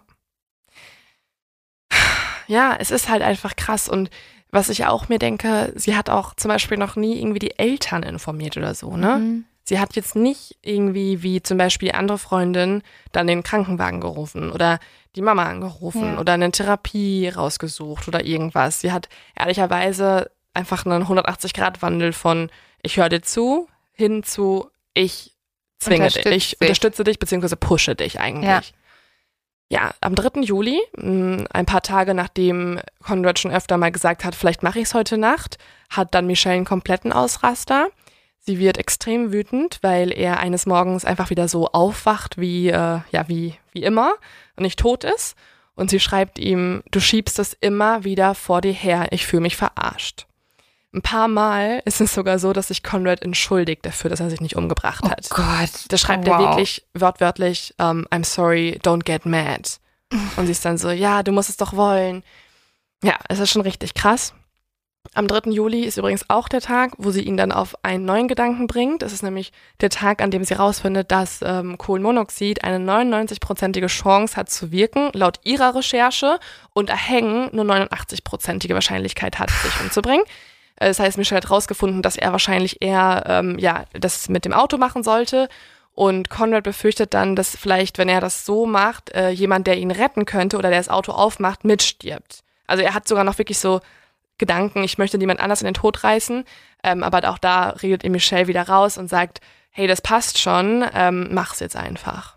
Und dann kommen wir auch zu dem Tag, wo es passiert ist. An dem Tag hat Conrad ja nochmal Michelle angerufen, einmal um 7.12 Uhr abends. An diesem Tag wurde ja dann Conrad nochmal von Michelle angerufen und zwar um 19.12 Uhr und dieser Anruf endete um 19.58 Uhr. Und wenn man davon ausgeht, dass ähm, ja die Wochen vorher eigentlich jede Minute dafür genutzt wurde, Conrad zu überreden, es zu tun, kann man sich auch vorstellen, was halt dann bei diesem Anruf gesagt wurde. Höchstwahrscheinlich mhm. was ähnliches. Ja, ein paar Monate, und das hat jetzt ganz schön lange gedauert, nach Conrads Selbstmord kommt dann ein Polizeibeamter bei Michelle in der Schule vorbei. Er sagt zu ihr, dass er Conrads Telefon überprüft hat und wüsste, dass sie in der Nacht seines Todes noch mit ihm ganz viel gesprochen hat. Michelle versucht dann sich so ein bisschen rauszureden und sagt, ja, einen Tag vor seinem Suizid, da haben wir noch geredet und ich habe mir auch mega Sorgen gemacht, ähm, was aber nichts bringt, denn der Polizist sagt zu ihr, dass er gerne ihr Telefon mitnehmen möchte. Und Michelle fragt daraufhin mit so ganz leiser, höflicher Stimme so, echt, bekomme ich das denn zurück? Und ähm, ja, sie weiß noch nicht, dass zu dem Zeitpunkt alle Nachrichten schon längst gelesen wurden, dass man einfach nur noch weitere Beweise finden möchte. Und nur ein halbes Jahr nach Conrads Suizid erhebt der Bundesstaat Massachusetts Anklage gegen Michelle Carter wegen fahrlässiger Tötung mit der Höchststrafe von 20 Jahren. Und in dieser Zeit ähm, darf Michelle noch auf freiem Fuß sein gegen eine Kaution. Sie bereitet sich also auf den Prozess vor. Ihre Eltern unterstützen sie auch in der ganzen Zeit. Sie ähm, besorgen ihr einen sehr, sehr guten Strafverteidiger und versuchen sie irgendwie noch ja, darauf vorzubereiten. Aber der Fall geht schon komplett durch die Medien. Ähm, alle haben irgendwann eine Meinung, gerade auch in der Gegend äh, zu Michelle. Und die riesengroße Frage kommt plötzlich zutage. Kann ein Mensch, ohne anwesend gewesen zu sein, nur per Handy den Selbstmord einer anderen Person verantworten? Und mit dieser Fragestellung ist es auch ein Präzedenzfall, denn ähm, so konkret konnte man das noch nie vorher untersuchen. Also es gab Fälle, wo ähm, Zellkameraden im Gefängnis einen ähm, Zellkameraden in den Tod geredet haben, damit, das war mal ein ganz bekannter Fall, damit der Tod nicht durch die Hinrichtung, durch den Staat ähm, betrieben wird, mhm. sondern der Zellkamerad hat ihn halt gesagt, mach's doch lieber selber, dann hast du doch die eigene Verantwortung und das in deiner eigenen Hand. Und der konnte aber nicht verurteilt werden. Da hat die Jury ihn freigesprochen. Das heißt, diese Art von Prozess, ähm, dass ein Mädchen wegen Textnachrichten verurteilt werden könnte, ist wirklich phänomenal und extrem schwierig. Denn im Endeffekt könnte sie eine Mörderin sein in diesem Fall oder zumindest seinen Tod verantworten. Und ja, jetzt äh, gibt es natürlich zwei sehr, sehr ähm, extreme Seiten. Einmal die Staatsanwaltschaft, die sagt, diese Frau ist schuld daran und sie haben auch ihre Gründe und ihre neuen Argumente, mhm. die wir gleich hören, die wirklich krass sind. Und dann gibt's wiederum die Seite der Verteidigung, die sagt, Leute, sie war noch nicht mal vor Ort. Er hätte es sowieso getan. Sie kann nichts dafür. Ja, das ist ja auch die große Frage äh, für mich, ehrlich gesagt. Also kann man jemanden für sowas überhaupt verurteilen? Also das ist ja, man kann sie ja eigentlich nur verurteilen, weil du diese Textnachrichten hast und damit den Beweis. Da könntest du jemanden verurteilen, der neben einer Person auf der Brücke steht und sagt, spring. Ja. Wahrscheinlich nicht. Ja. So, also, dass es verwerflich ist, ich glaube, darüber sind wir uns einig, aber die Frage ist, ist es strafbar? Mhm. Ja, es ist richtig, richtig schwierig. Mhm. Ähm, und ich war auch, ich war auch schockiert, oder nicht schockiert, ich war auch sehr überrascht über das Urteil am Ende. Okay. Spoiler? Nee. Gar äh, nicht. Äh, äh, Cliffhanger. Okay. Cliffhanger? Ja. Warst du überrascht? Ja. Ja. Okay. Die Staatsanwaltschaft sagt, ähm, dass die Intention, die Michelle hatte, halt sehr entscheidend ist. Denn für die Staatsanwältin, die so eine richtig taffe Frau ist und ähm, man hat auch dann so richtig Ehrfurcht vor ihrem Gerichtssaal gehabt, weil sie eigentlich auf dem Weg war, selber Richterin zu werden. Diese Frau tritt auf und ähm, hält eine sehr bewegende Rede, in der sie sagt, dass jeder Tag ein Neuanfang ist und dass Michelle dafür gesorgt hat, dass dieser Neuanfang nicht vorgenommen werden konnte von Conrad. Und tatsächlich weinen auch sehr viele Leute, als die Staatsanwältin redet und so. Darf ich kurz einen Widerspruch einlegen? Ja. Ich fand sie nicht beeindruckend, ich fand sie extrem nervig. Fandst du sie nervig? Ja. Weil sie war so hibbelig und mhm. sie hat so also so viel gestikuliert. Ja, den, ja, ich fand den Strafverteidiger auch ein bisschen charmanter. Mhm. Und er war auch echt süß mit Michelle, fand ich. So wie so ein zweiter Vater gefühlt, weil er auch immer so, sie so festgehalten, mhm. als sie geweint hat und so. Aber ich finde sie super bissig. Also sie. Ja. Ne? Sie. Also ich, ich glaube, sie krass. macht einen guten Job. So, sie hat die krass zernommen alle. Ja. Auch Sie- die Freunde Sie und war so mir ein bisschen hektisch unterwegs, ehrlich gesagt. Da wurde mir zu viel. Also das ist, glaube ich, auch einfach ein amerikanisches Gericht. Da wird ja immer so ein kleines Theater gemacht, aber da wurde sehr viel auf und ab gelaufen. Und ich war so, Ja, aber das fand ich spannend. bleib Ne? stehen. Aber es ist spannend. Wir waren ja jetzt auch, wir waren heute doch im Gericht in Deutschland, ne? Absolutes Gegenteil. Alle Ja. sitzen an dem Platz, jemand spricht, alle stehen auf, alle gehen, das war's. Und in Amerika ist das wirklich Show. Ähm, und tatsächlich werden, wurden auch alle Prozesstage auf YouTube gestellt und sie sind mega spannend. Sie sind zwar sehr lang und sehr monoton, aber dafür, dass es ein Gerichtsprozess ist, ist es echt entertaining. Ja, denn ähm, das, was jetzt bisher noch niemand weiß und auch vor Gericht sehr, sehr wichtig wird, ist Michelles Motiv. Und die Staatsanwältin sagt, dass sie ein ganz klares Motiv von Aufmerksamkeit bezwecken wollte. Denn ähm, Michelle hat ja viel gestruggelt mit Freunden und mit sich selbst und so weiter. Und durch Conrads Tod ist sie die trauernde Freundin, die dafür gekämpft hat, dass ihr Freund es nicht tut, aber dann doch getan hat. Und sie ähm, bekommt die ganze Aufmerksamkeit in der Schule und auch von der Familie. Und das hört sich jetzt erstmal so ein bisschen absurd an. Warum sollte jemand diese Aufmerksamkeit gut finden? Aber es gibt einige komische Fakten, die man sich eigentlich nicht anders erklären kann. Denn tatsächlich lebt Michelle oftmals fernab der Realität, in einer romantisierten, in einer illusionierten Teenagerwelt. Denn nicht nur schaut sie diese ganzen typischen Teenager-Serien, wie zum Beispiel Glee, sondern bei ihr ist das ein bisschen intensiver. Bei ihr verwischen sich nämlich auch in der Realität die Grenzen zwischen Fiktion und Realität. Denn das sieht man, wenn man sich nochmal die Nachrichten zwischen den beiden anguckt. Teilweise sind nämlich diese intensiven Liebeserklärungen zwar nicht von Shakespeare kopiert, aber es sind teilweise komplette Textpassagen aus Glee. Sie schickt ihm Sätze, die sie nicht so formuliert hat, sondern die von ihrer absoluten Lieblingsperson bei Glee so gesprochen wurden. Wer ist denn Ihre Lieblingsperson? Ja, das ist jetzt ganz, ganz wichtig für diesen Fall. Ihr absolutes Idol. Also wirklich, sie spricht über diese Person konstant, ist Lea Michelle. Nein, Ja. das ist nicht gut. Ja. Also kurz einmal, um die ganzen Leute abzuholen wie mich, die Glee eigentlich gar nicht kennen. Glee ist eine fiktive Highschool-Musical-Comedy-Drama-Fernsehserie, die zwischen 2009 und 2015 lief. Ganz viel Drama. Ganz viel Drama. Und ähm, ja, eine Hauptperson dort ist Lea Michelle, ähm, also beziehungsweise Lea Michelle ist die Schauspielerin. Und Lea Michelle ist nicht nur in Glee mit dem Football-Quarterback Corey Monteith zusammen, sondern Mhm. auch in Realität. Also es gibt dieses Paar bei Glee und auch in der Realität. Und Ja. tatsächlich, und das ist sehr tragisch und aber auch sehr auffällig für diesen Fall, nimmt sich 2013 Lea Michelles Freund Corey das Leben Ja. mit einer Überdosis.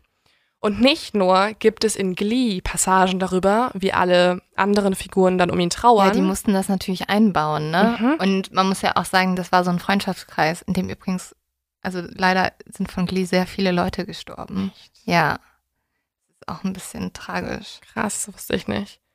Ja, auf jeden Fall in der Zeit war es ein riesengroßes Ding in den Medien, weil Lea Michelle hat natürlich dann auch diesen Suizid nicht nur, ähm, ja, der wurde nicht nur bei Glee aufgearbeitet, sondern tatsächlich auch in Realität.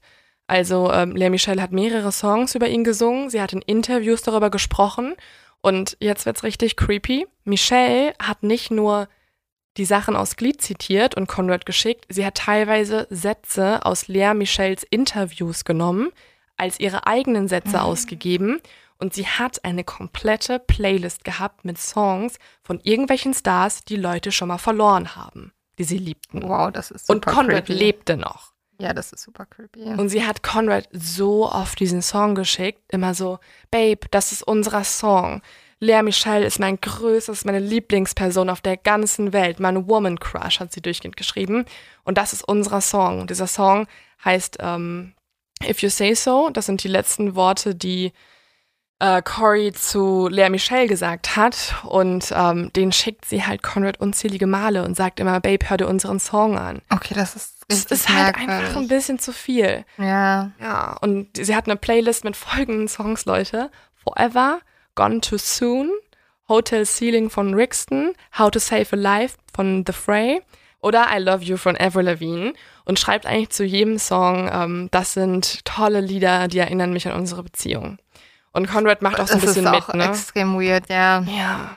Ich finde das schon echt krass. Vor allem finde ich es eigentlich ein bisschen traurig, weil das Schöne an Glee ist eigentlich, dass es eine Serie sein soll, die gerade Jugendlichen, die mit ganz vielen zu kämpfen haben, zeigen sollen, dass sie toll sind, so wie sie sind und dass sie halt sich selber akzeptieren sollten.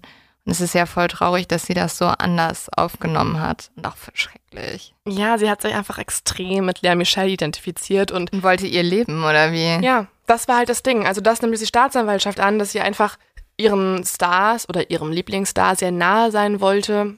Und, und auch, ja auch einen, einen toten Freund haben wollte. Ja, ja. Das Problem ist nämlich, man wird jetzt denken, okay, dann hat sie halt irgendwie diesen Realitätsverlust, aber sie weiß nicht wirklich, was sie tut. Mhm. Das könnte man jetzt auch sagen, ne? Und das ist auch das, was die Verteidigung übrigens sagt. Die sagen, ja, Michelle war ja auch auf Medikamenten, die musste auch Antidepressivum nehmen, die war wegen ihrer Essstörungen in mhm. Behandlung, ähm, die war vielleicht wahnhaft in der Zeit und sie war nicht sie selbst und war quasi ähm, intoxicated, also ähm, unfreiwillig intoxicated, also unfreiwillige Nebenwirkungen durch die Medikamente hatte sie. Das ist der Standpunkt der Verteidigung ähm, und weiß nicht, was sie tut. Aber was ein bisschen dagegen spricht, ist die Tatsache, dass Michelle noch ein paar andere Nachrichten geschrieben hat.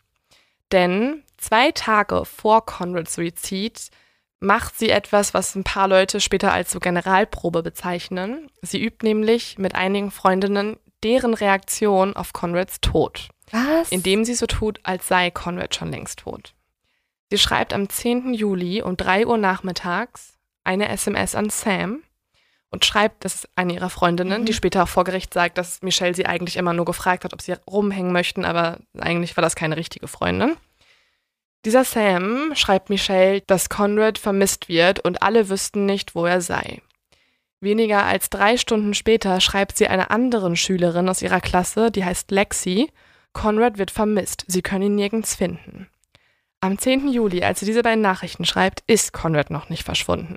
Neun Minuten bevor Michelle Sam diese SMS geschickt hat, teilt Conrad ihr mit, dass er auf dem Weg zum Laden sei, um einen Generator zu kaufen. Das heißt, Michelle weiß sehr wohl, dass er noch lebt, die beiden schreiben konstant. 30 Minuten später schreibt er eine SMS an Michelle, die wie folgt ist: Ich liebe dich, by the way. An diesem Abend schreibt Michelle aber weiter an sehr unterschiedlichen parallelen Handlungssträngen mit unterschiedlichen Szenarien, die zu unterschiedlichen Zeitpunkten so stattfinden werden. Zu, zu Sam schreibt sie, gibt es eine Möglichkeit, dass ein tragbarer Generator dich irgendwie umbringen könnte? Das fragt sie um 17.30 Uhr, so als wüsste sie nicht, was dann passieren würde. Ne? So, mhm. oh, scheiße, ich mache mir Sorgen, der kauft sich jetzt sowas. Am gleichen Nachmittag fragt Lexi Michelle, ob Conrad gefunden worden sei. Drei Minuten später schreibt Michelle an Conrad, sag mir Bescheid, wenn du es tust. Ist das nicht schräg? Sie spielt halt ein bisschen sie spielt komplett. eine Rolle, ne? Zwei Minuten später antwortet sie Lexi, und das ist jetzt fünf Minuten, bevor sie Conrad geschrieben hat. Nein, noch nicht. Ich verliere jede Hoffnung, dass er überhaupt noch lebt. Am nächsten Morgen geht's weiter. Ihren Freundinnen schreibt sie, dass Conrad nicht gefunden werden konnte, dass sie sogar seine Eltern angerufen hat, um Hilfe gebeten hat und so weiter. Alle suchen jetzt. Hat sie das getan? Zwei Tage später. Das alles ist sozusagen zwei Tage später Aber hat passiert. sie die Eltern angerufen? Nein, das hat sie zwei Tage später, nachdem sie wusste, Conrad ist tot. Zu diesem Zeitpunkt schreiben die beiden die ganze Zeit SMS. Die schreiben sich, ich liebe dich, Babe, was ich vorhin vorgelesen habe. Oh, es ist so merkwürdig. Also während diese Nachrichten, die ich ganz am Anfang dieser Folge vorgelesen habe, geschrieben wurden, werden gleichzeitig auch diese Nachrichten geschrieben. Ich verliere jede yeah. Hoffnung, dass er noch lebt. Es ist extrem komisch. Und genau das nimmt jetzt die Staatsanwaltschaft an, ist auch diese Generalprobe gewesen. Michelle wollte nämlich gucken, wie reagieren meine Leute, wenn mhm. ich ihnen schreibe, dass das gerade mit mir passiert und mit meinem Freund. Und tatsächlich wurde diese Generalprobe ja erfolgreich bestanden, denn sie hat emotionale, fürsorgliche Reaktionen erhalten. Ihre Freundinnen laden sie an diesem Wochenende zu einem Sleepover ein. Ähm, sie bekommt die Aufmerksamkeit, die sie möchte und sie bekommt die Unterstützung endlich, die sie möchte. Oh, es ist leider alles ein Wunsch nach Aufmerksamkeit. Es ist fast so ein bisschen wie diese die Mütter, die ihre Kinder krank machen, um Aufmerksamkeit zu kriegen. Ne? Habe ich auch gedacht tatsächlich. So, also sie hat auch und ich dachte auch, guck mal, Essstörungen zeichnen sich dadurch aus, dass du keine Kontrolle über dich hast. Ne? Mhm. Ne? Also entweder zu viel Kontrolle bei der Magersucht, aber sie hatte eher eine Essstörung, wo sie halt Fressanfälle hatte und sich dafür gehasst hat und so weiter. Und mit Conrad hatte sie ja alle Kontrolle. Sie hat ja darüber kontrolliert, ob er lebt oder ob er sterben wird. Ja. Und es gibt dir auch einfach ein Gefühl davon, dass du halt Macht hast und jemanden ja etwas regeln kannst. Und ja, deswegen nimmt die Staatsanwaltschaft auch an, dass die SMS, die Michelle Conrad dann nach dem Suizid schreibt, auch fake ist. Sie schreibt nämlich folgendes. Hast du es etwa getan? Conrad, ich liebe dich so sehr. Bitte sag mir, dass das ein Scherz ist. Es tut mir so leid, dass ich nicht geglaubt habe, dass du es ernst meinst. Ich brauche dich. Bitte antworte mir. Ich werde dir nun Hilfe besorgen und du wirst wieder gesund werden. Wir werden das durchstehen. Conrad war aber bereits seit zwölf Stunden tot, als sie das geschrieben hat. Ja, und die Staatsanwaltschaft sagt halt, der Zweck dieser besorgniserregend klingenden Nachricht sei, es Zitat zu vertuschen. Wenig später schreibt sie dann Sam wiederum eine Art Geständnis. Sie schreibt folgendes. Sein Tod ist meine Schuld. Ehrlich gesagt hätte ich es verhindern können. Ich war diejenige, die mit ihm telefonierte und er stieg aus dem Auto aus, weil es funktionierte und er bekam Angst. Und ich sagte ihm verdammt nochmal, er solle wieder einsteigen, weil ich wusste, dass er es am nächsten Tag wieder tun würde und ich konnte ihn nicht mehr so leben lassen, wie er es tat. Und es ist alles meine Schuld, weil ich ihn hätte aufhalten können. Aber ich habe es verdammt nochmal nicht getan. Und alles, was ich hätte sagen müssen, war, ich liebe dich und tu das nicht noch einmal und er wäre immer noch hier. Und Sam schreibt daraufhin zurück, es ist nicht deine Schuld. Ja, man sieht halt, man kann halt, man weiß halt nicht mehr, was man glauben soll, ne? Vielleicht finden sie es auch jetzt ein bisschen cool, dass sie so diejenige sein, die Leute aufhalten können. Ja, man muss auch sagen, ja, also vielleicht stimmt auch diese Nachricht nicht, Mhm. ne? Also Ja. sie hat ja sehr offensichtlich immer Geschichten erzählt, um Aufmerksamkeit zu kriegen. Und natürlich schockt sie mit dieser Nachricht, ne? Und vielleicht, ja, vielleicht kriegt sie dadurch auch noch mal ein bisschen Aufmerksamkeit, die sie sich gewünscht hat. Zwei Stellen fand ich noch krass in den Nachrichten. Einmal hat Conrad sie gefragt, ob er Tom Bescheid sagen soll, dass er es tun wird. Ähm, also sich verabschieden soll von Mhm. Tom. Und dann hat Michelle geantwortet, nein, tu es nicht, weil er wird dir Hilfe holen. Also sie weiß, dass es halt eine Möglichkeit gäbe, weißt du? Ja. Das ist krass. ja. Und dann gibt es eine Stelle, da schreibt sie, ähm, daten wir uns eigentlich? Also sind wir eigentlich in einer Beziehung? Das ist auch in der Zeit, wo sie schon den Suizid unterstützt und auch pusht. Da schreibt Conrad, wie macht das denn Sinn? Weil er wird ja nicht mehr lange da sein, quasi nach deren Plan. Und dann schreibt Michelle, ich möchte sagen können, dass ich deine Freundin gewesen bin. Das ist ihre Antwort. Das heißt, sie macht sich schon Gedanken. Ja, auf jeden Und sie Fall. fragt ihn auch, ob sein letzter Tweet über sie sein kann auf Twitter. Also sie macht sich aktiv Gedanken, was passieren wird, wenn er nicht mehr da ist. Ob sie halt die tra trauernde Freundin sein Mhm. kann. Ja. Dann kommt hinzu, und das hast du wahrscheinlich dann auch in der Doku gesehen, Mhm. dass Michelle ein paar Wochen nach dem Suizid auch eine riesengroße Veranstaltung macht. Und das bisschen komische ist, diese Veranstaltung, ähm, die wegen Conrad gemacht wird, also es soll sozusagen ein Gedenkfest sein und auch ein Event, um über psychische Probleme zu informieren. Dieses Event wird nicht in der Stadt gefeiert, wo Conrad lebte, sondern in Plainville, da wo sie herkommt. Und sie lädt unzählige Schülerinnen und Freunde ein. Und tatsächlich ist sie an diesem Tag auch die ganze Zeit im Mittelpunkt. Also sie macht Fotos mit, mit irgendwie 20 Jungs hinter sich, die so irgendwie Baseball gespielt haben Mhm. und sie ist dann davor, sie macht Selfies, sie ist überglücklich, sie ähm, macht tausende von Fotos und so weiter und so fort. Oder zumindest scheint sie so, ne? Also das ist ja auch immer nur was nach außen halt wirkt. Und ja, die Familie von Conrad fragt dann auch später, warum hast du es nicht bei uns gemacht? Da, wo halt seine ganzen wirklichen Leute sind, seine Familie und Tom und Leute, die ihn kannten. Und man kriegt das Gefühl, dass es ihr halt schon auch so ein bisschen um sich selbst geht. Ja, sie antwortet, glaube ich, auch sowas, hahaha, er ging nicht anders oder sowas. Ja. Aber diese Nachrichten immer so, hahaha, ist natürlich dann auch nicht, nicht gerade angenehm, so, ne? Ja, und dann, das war der Freund, der dann gefragt hat, hey, können wir es nicht hier machen? Ich würde auch gern sowas planen. Und sie schreibt dann so, nee, es war meine Idee. Sag jetzt niemandem, dass es deine Idee sein könnte. Also sie, Ja, können wir sagen, es war meine, hat sie auch noch extra mal so nachgefragt, ne? Ja. Ja, es ist echt verdammt schwierig. Ähm, ja, und das sind hauptsächlich die Argumente, die die Staatsanwaltschaft vorbringt. Also das waren jetzt sozusagen die verkürzte Zusammenfassung. Ähm, ihr könnt euch das auf YouTube angucken. Es sind noch äh, Stunden weitere Vernehmungen. Die Freundinnen von ähm, Michelle werden komplett zerlöchert. Michelle sagt gar nichts. Ähm, ihr Verteidiger rät ihr auch dazu, nichts zu sagen. Deswegen haben wir bis heute kein Statement von ihr persönlich. Wir wissen eigentlich gar nicht, was ihre Intention war. Ähm, man merkt nur, dass sie extrem emotional ist. Sie weint mhm. mehrmals. Sie guckt auch, ich finde, sie guckt ihre Freundin extrem verletzt und entgeistert an, weil da stellen sich Leute hin, von denen wollte sie geliebt werden und die sagen im Gericht, ja, ich fand die nervig. Nee, ich wollte mich mit der nicht treffen. Nee, die hat, die war komisch. Ja. Das sagen die halt im Gericht und es ist, es ist richtig hart für dieses Mädchen, ne? Es ist richtig krass. Und man kann sich nicht vorstellen, dass diese 17-jährige ähm, kle kleine blonde Frau, die auch immer dünner wird, vom Prozesstag zu Prozesstag, dass die ja einen Tod zu verantworten hat. Und deswegen, ja, das sagt auch so ungefähr die Verteidigung. Also die Verteidigung sagt in einem Interview zum Beispiel, das passiert, wenn man versucht, einen Selbstmord vor Gericht zu verhandeln. Man versucht, einen Bösewicht zu finden. Auch ich bin ein Mensch. Aber es geht nicht darum, ob ihr Verhalten angemessen oder vernünftig war. Das Entscheidende ist, hat sie seinen Tod verursacht. Dafür nutzt die Verteidigung auch einen Sachverständigen. Dieser arbeitet im Bereich Psychopharmaka und ich habe ja vorhin schon gesagt, die versuchen all diese irrationalen, unmoralischen Aussagen von Michelle eben auf dieses Medikament zu schieben, denn sie hat seit April 2014, also einige Monate vor dem Suizid, ein neues Medikament bekommen, ein Antidepressivum Calexa heißt es.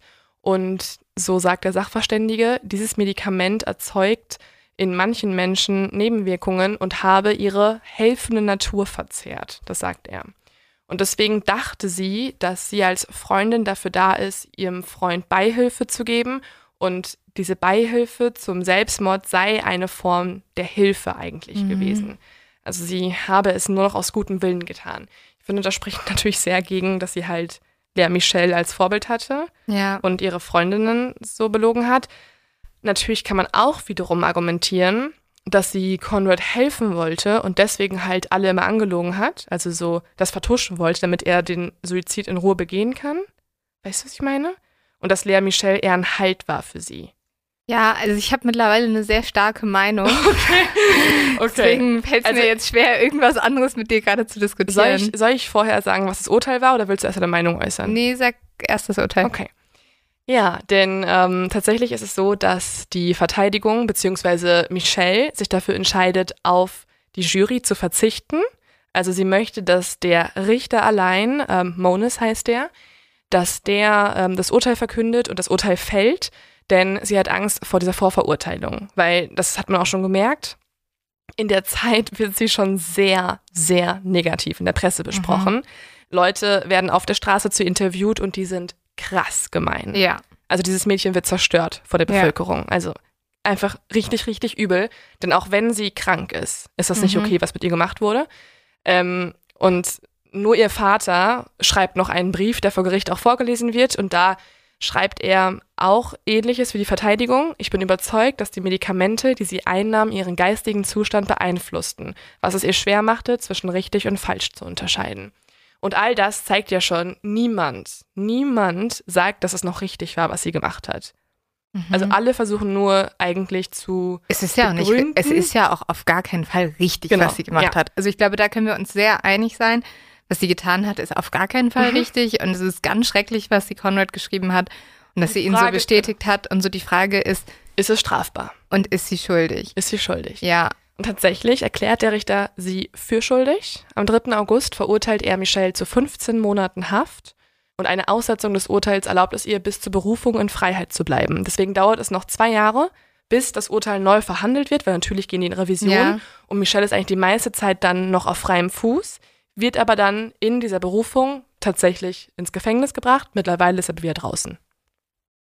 Also sie hat einige Monate in Haft verbracht ähm, und, und ja, ist jetzt Was? mittlerweile aber wieder in Freiheit. Man weiß aber nicht, wo sie lebt und man weiß auch ja, nicht. Die muss ja voll unter Schutz sein ja, mittlerweile. Und welchen, welchen Namen sie hat. Also eigentlich ist ziemlich unklar, was mit ihr gerade ist. Ich habe auch versucht, so ein bisschen so irgendwie zu gucken, gibt es irgendwie Social Media von mhm. ihr? Hat sie irgendwo mal einen Presseauftritt gehabt? Gar nichts. Gar nee, nicht. also ich glaube ehrlich gesagt, egal ob sie ins Gefängnis gegangen ist oder nicht, die wird für ihr Leben lang bestraft worden sein, mhm. weil ähm, die ist einfach zu einer Hassfigur geworden. Ne? Ja, also der Richter sagt, dass er die äh, Analyse der Verteidigung für nicht glaubwürdig erachtete und ähm, sagte dann Folgendes noch, also so begründete er sein Urteil.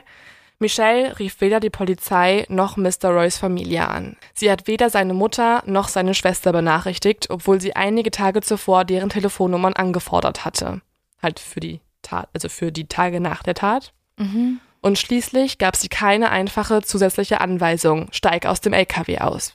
Folglich, so sagt der Richter, stelle Michelles Untätigkeit, wo sie einst eine selbstgeschaffene Pflicht hatte, ein vorsätzliches und rücksichtsloses Verhalten dar. Das sagt er. Also er sagt, sie hat sich selber zur Hilfe gemacht. Also sie war selber ja die Entscheidende, die ähm, Weisungsgeberin, indem sie zwei Wochen lang einen hochgradig depressiven Mann, Jung, ähm, die Entscheidung eigentlich auf sich gelegt hat, weil er hat ja öfter auch mal nach ihrer Meinung gefragt und er wollte ja aussteigen in diesem Moment.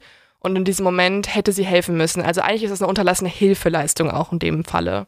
Ah ja, das verstehe ich, ehrlich gesagt. Ja, und deswegen ist es ein vorsätzliches und rücksichtsloses Verhalten und das ist ein unbeabsichtigter Tötungsdelikt.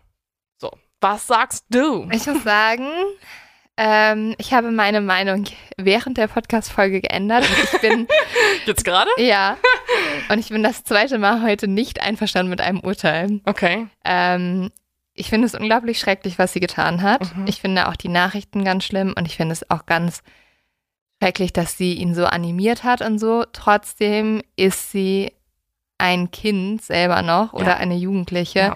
Die auch mit ganz viel gekämpft hat. Und selbst Conrads Mutter sagt am Ende in der Doku, Michelle ist genauso wie ihr Sohn Conrad krank und deswegen tut ihr Michelle einfach leid. Und Aber naja, geht so, ne? Also die Eltern sind sehr, sehr sauer, dass Michelle dann Klar. frühzeitig aus, aus der Haft entlassen Ah, okay. wurde und sie sind äh, sehr glücklich darüber gewesen, dass sie verurteilt wurde. Ja, also ich muss sagen, ähm, ich bin bei sowas immer so, ich glaube, so eine Person braucht dann eher psychologische Hilfe. Ja, das also da ich fände ich es halt besser, wenn jemand in eine Psychiatrie eingewiesen wird. Ja, genau, das denke ich auch.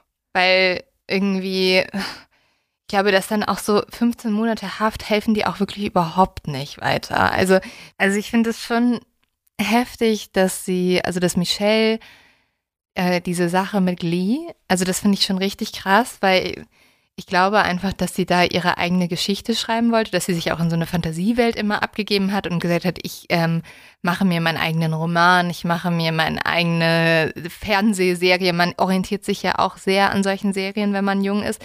Man muss auch sagen, dass Lea Michelle in dieser Serie danach zu einem sehr guten Leben findet, ne? Und dass sie dann auch äh, sich weiterentwickelt und Wie darüber sehr hast du hinwegkommt. Lee geguckt? Ich habe Glee auch sehr. Aber ich habe Glee, Ja. glaube ich, aus genau den gleichen Gründen geguckt, dass das junge Leute auch gucken und auch eine Michelle geguckt hat, dass wenn du dich verloren fühlst, fühlst du dich dort eigentlich aufgehoben und du hast du das Gefühl, diese Charaktere schaffen alles. Und ich muss ehrlich gesagt gestehen, ich habe mich damals mit Quinn, siehst du, ich bin mega drin, mich mega verbunden gefühlt, weil ich eigentlich in der Schule auch eine Sonnenschein war, aber irgendwie auch ganz viele Sachen hat, mit denen ich zu kämpfen hatte, so. Und die kriegt irgendwann so einen Moment, da dreht die komplett durch, da kann die nicht mehr, ne? Und dann fängt sie, und dann färbt sie sich die Haare irgendwie pink, schneidet die ab und geht mega auf Drogen.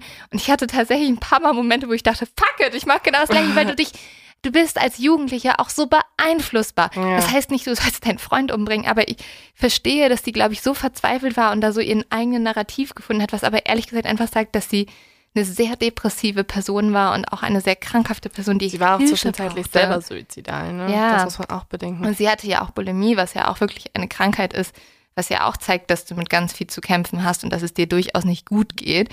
Ähm, also wenn ich eine Sache hieraus mitnehme, ist es eigentlich ist eine extrem traurige Geschichte, weil es geht um zwei sehr verlorene Menschen. Voll. Und ja. es ist unglaublich schrecklich, was dieser Mensch getan hat, aber sie wird für ihr ganzes Leben dafür bestraft.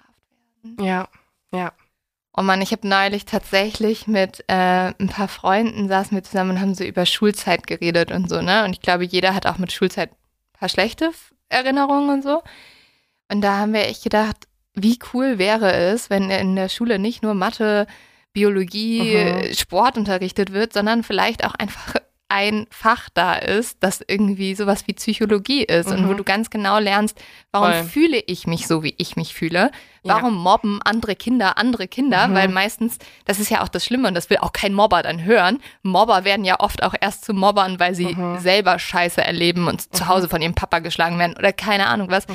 Und ich glaube, wenn man Kindern beibringen kö- könnte, emotionaler auch auf andere Kinder zu achten, irgendwie sich selber mehr zu verstehen. Das würde so viele junge Menschen Voll. so unterstützen. Also, liebe Lehrer, gibt es irgendwelche Leute im Schulrat? Sagen wir voll oft. Bitte ähm, lasst uns das Schulsystem verändern. Ja, nee, ich sehe es genau gleich. Also, ja, eigentlich genau das. Ich finde, es war auch ein Zeichen, dass sie zum Beispiel, also sie musste nicht lange in Haft und das Urteil wurde auch so lange aufgeschoben. Mhm. Da war sie eigentlich in Freiheit und das zeigt ja auch, wie wischiwaschi das Urteil eigentlich ist. Also einerseits wird sie verurteilt, aber dann auch nicht so richtig. Da muss sie Nee, nur so 15 Monate ist jetzt auch nicht. und es waren ja auch am Ende nicht 15, sondern es waren am Ende zwölf Monate. Und ähm, ja, also es ist einfach, ich finde das einen extrem schwierigen Fall. Ich glaube auch, dass die, also ich glaube, es war gut, dass keine Jury anwesend war, aber ich glaube auch, der Richter hat sich halt von dem öffentlichen Urteil auch Ja. beeinflussen lassen, weil es ist, es ist einfach, sie ist halt wirklich 17 Jahre alt gewesen, ne? Und noch nicht mal, also nicht nach deutschem Recht Erwachsene, aber noch lange nicht nach amerikanischem Recht. Und ich glaube auch wie du, man hätte da einfach psychische Hilfe geben müssen. Ich Ja, du kannst ja das auch jemanden wegsperren in der Psychiatrie, ne? Ja, Aber dann kriegt sie da noch eine Behandlung. Ja, ähm, ich wünschte, also ich will jetzt nicht Glee als Leos Tipp geben. Leo-Tipp ist auf jeden Fall die HBO-Serie. Die ist, ähm, die ist echt spannend. Da kann man das nochmal ein bisschen ausführlicher sehen. Die heißt I Love You Now Die. Mhm. Und ähm, dann gibt es bald, die habe ich nicht gesehen, aber ich fand es irgendwie auch ganz spannend. Ich würde es gerne sehen, wenn ich irgendwie einen Zugang zu Hulu hätte. Denn tatsächlich heute, wir nehmen gerade die Folge am 30. März auf, kommt die Serie A Girl from Plainville raus. Und die Ah. geht, das ist eine ganze Serie nur über diesen Fall. Und die gibt's auf Hulu. Keine Ahnung, wie man es gucken kann. Also wenn man sich irgendwie da reinhacken kann mit VPN, dann guckt euch die Serie an und sagt mal, wie es ist. Ja, sagt, wie es geht. sagt, wie es geht. Und hast du noch eine Serie, wo du sagst, die sollte man sich vielleicht als Vorbild nehmen? Vorbild. Ja, also es, finde Friends ist eine sehr gute Serie, um sich als Vorbild zu nehmen. Ja, Friends, da wird viel Kaffee getrunken, viel Kuchen gegessen, ist doch schön. Ja, und man sieht die Leute so aufwachsen und man merkt, dass die ganze Scheiße, die man mit sich trägt und ganz viele Sachen, wo man sich unsicher ist, dass das okay wird und sehr gut wird. Psychologie-Podcast machen wir bald. Es wird alles gut. machen wir einen Meditation, Psychologie-Podcast mit ganz viel Lebensweisheit. Damit enden wir diesen Podcast. Es wird alles, alles Bis dann, liebe Exis. Tschüss.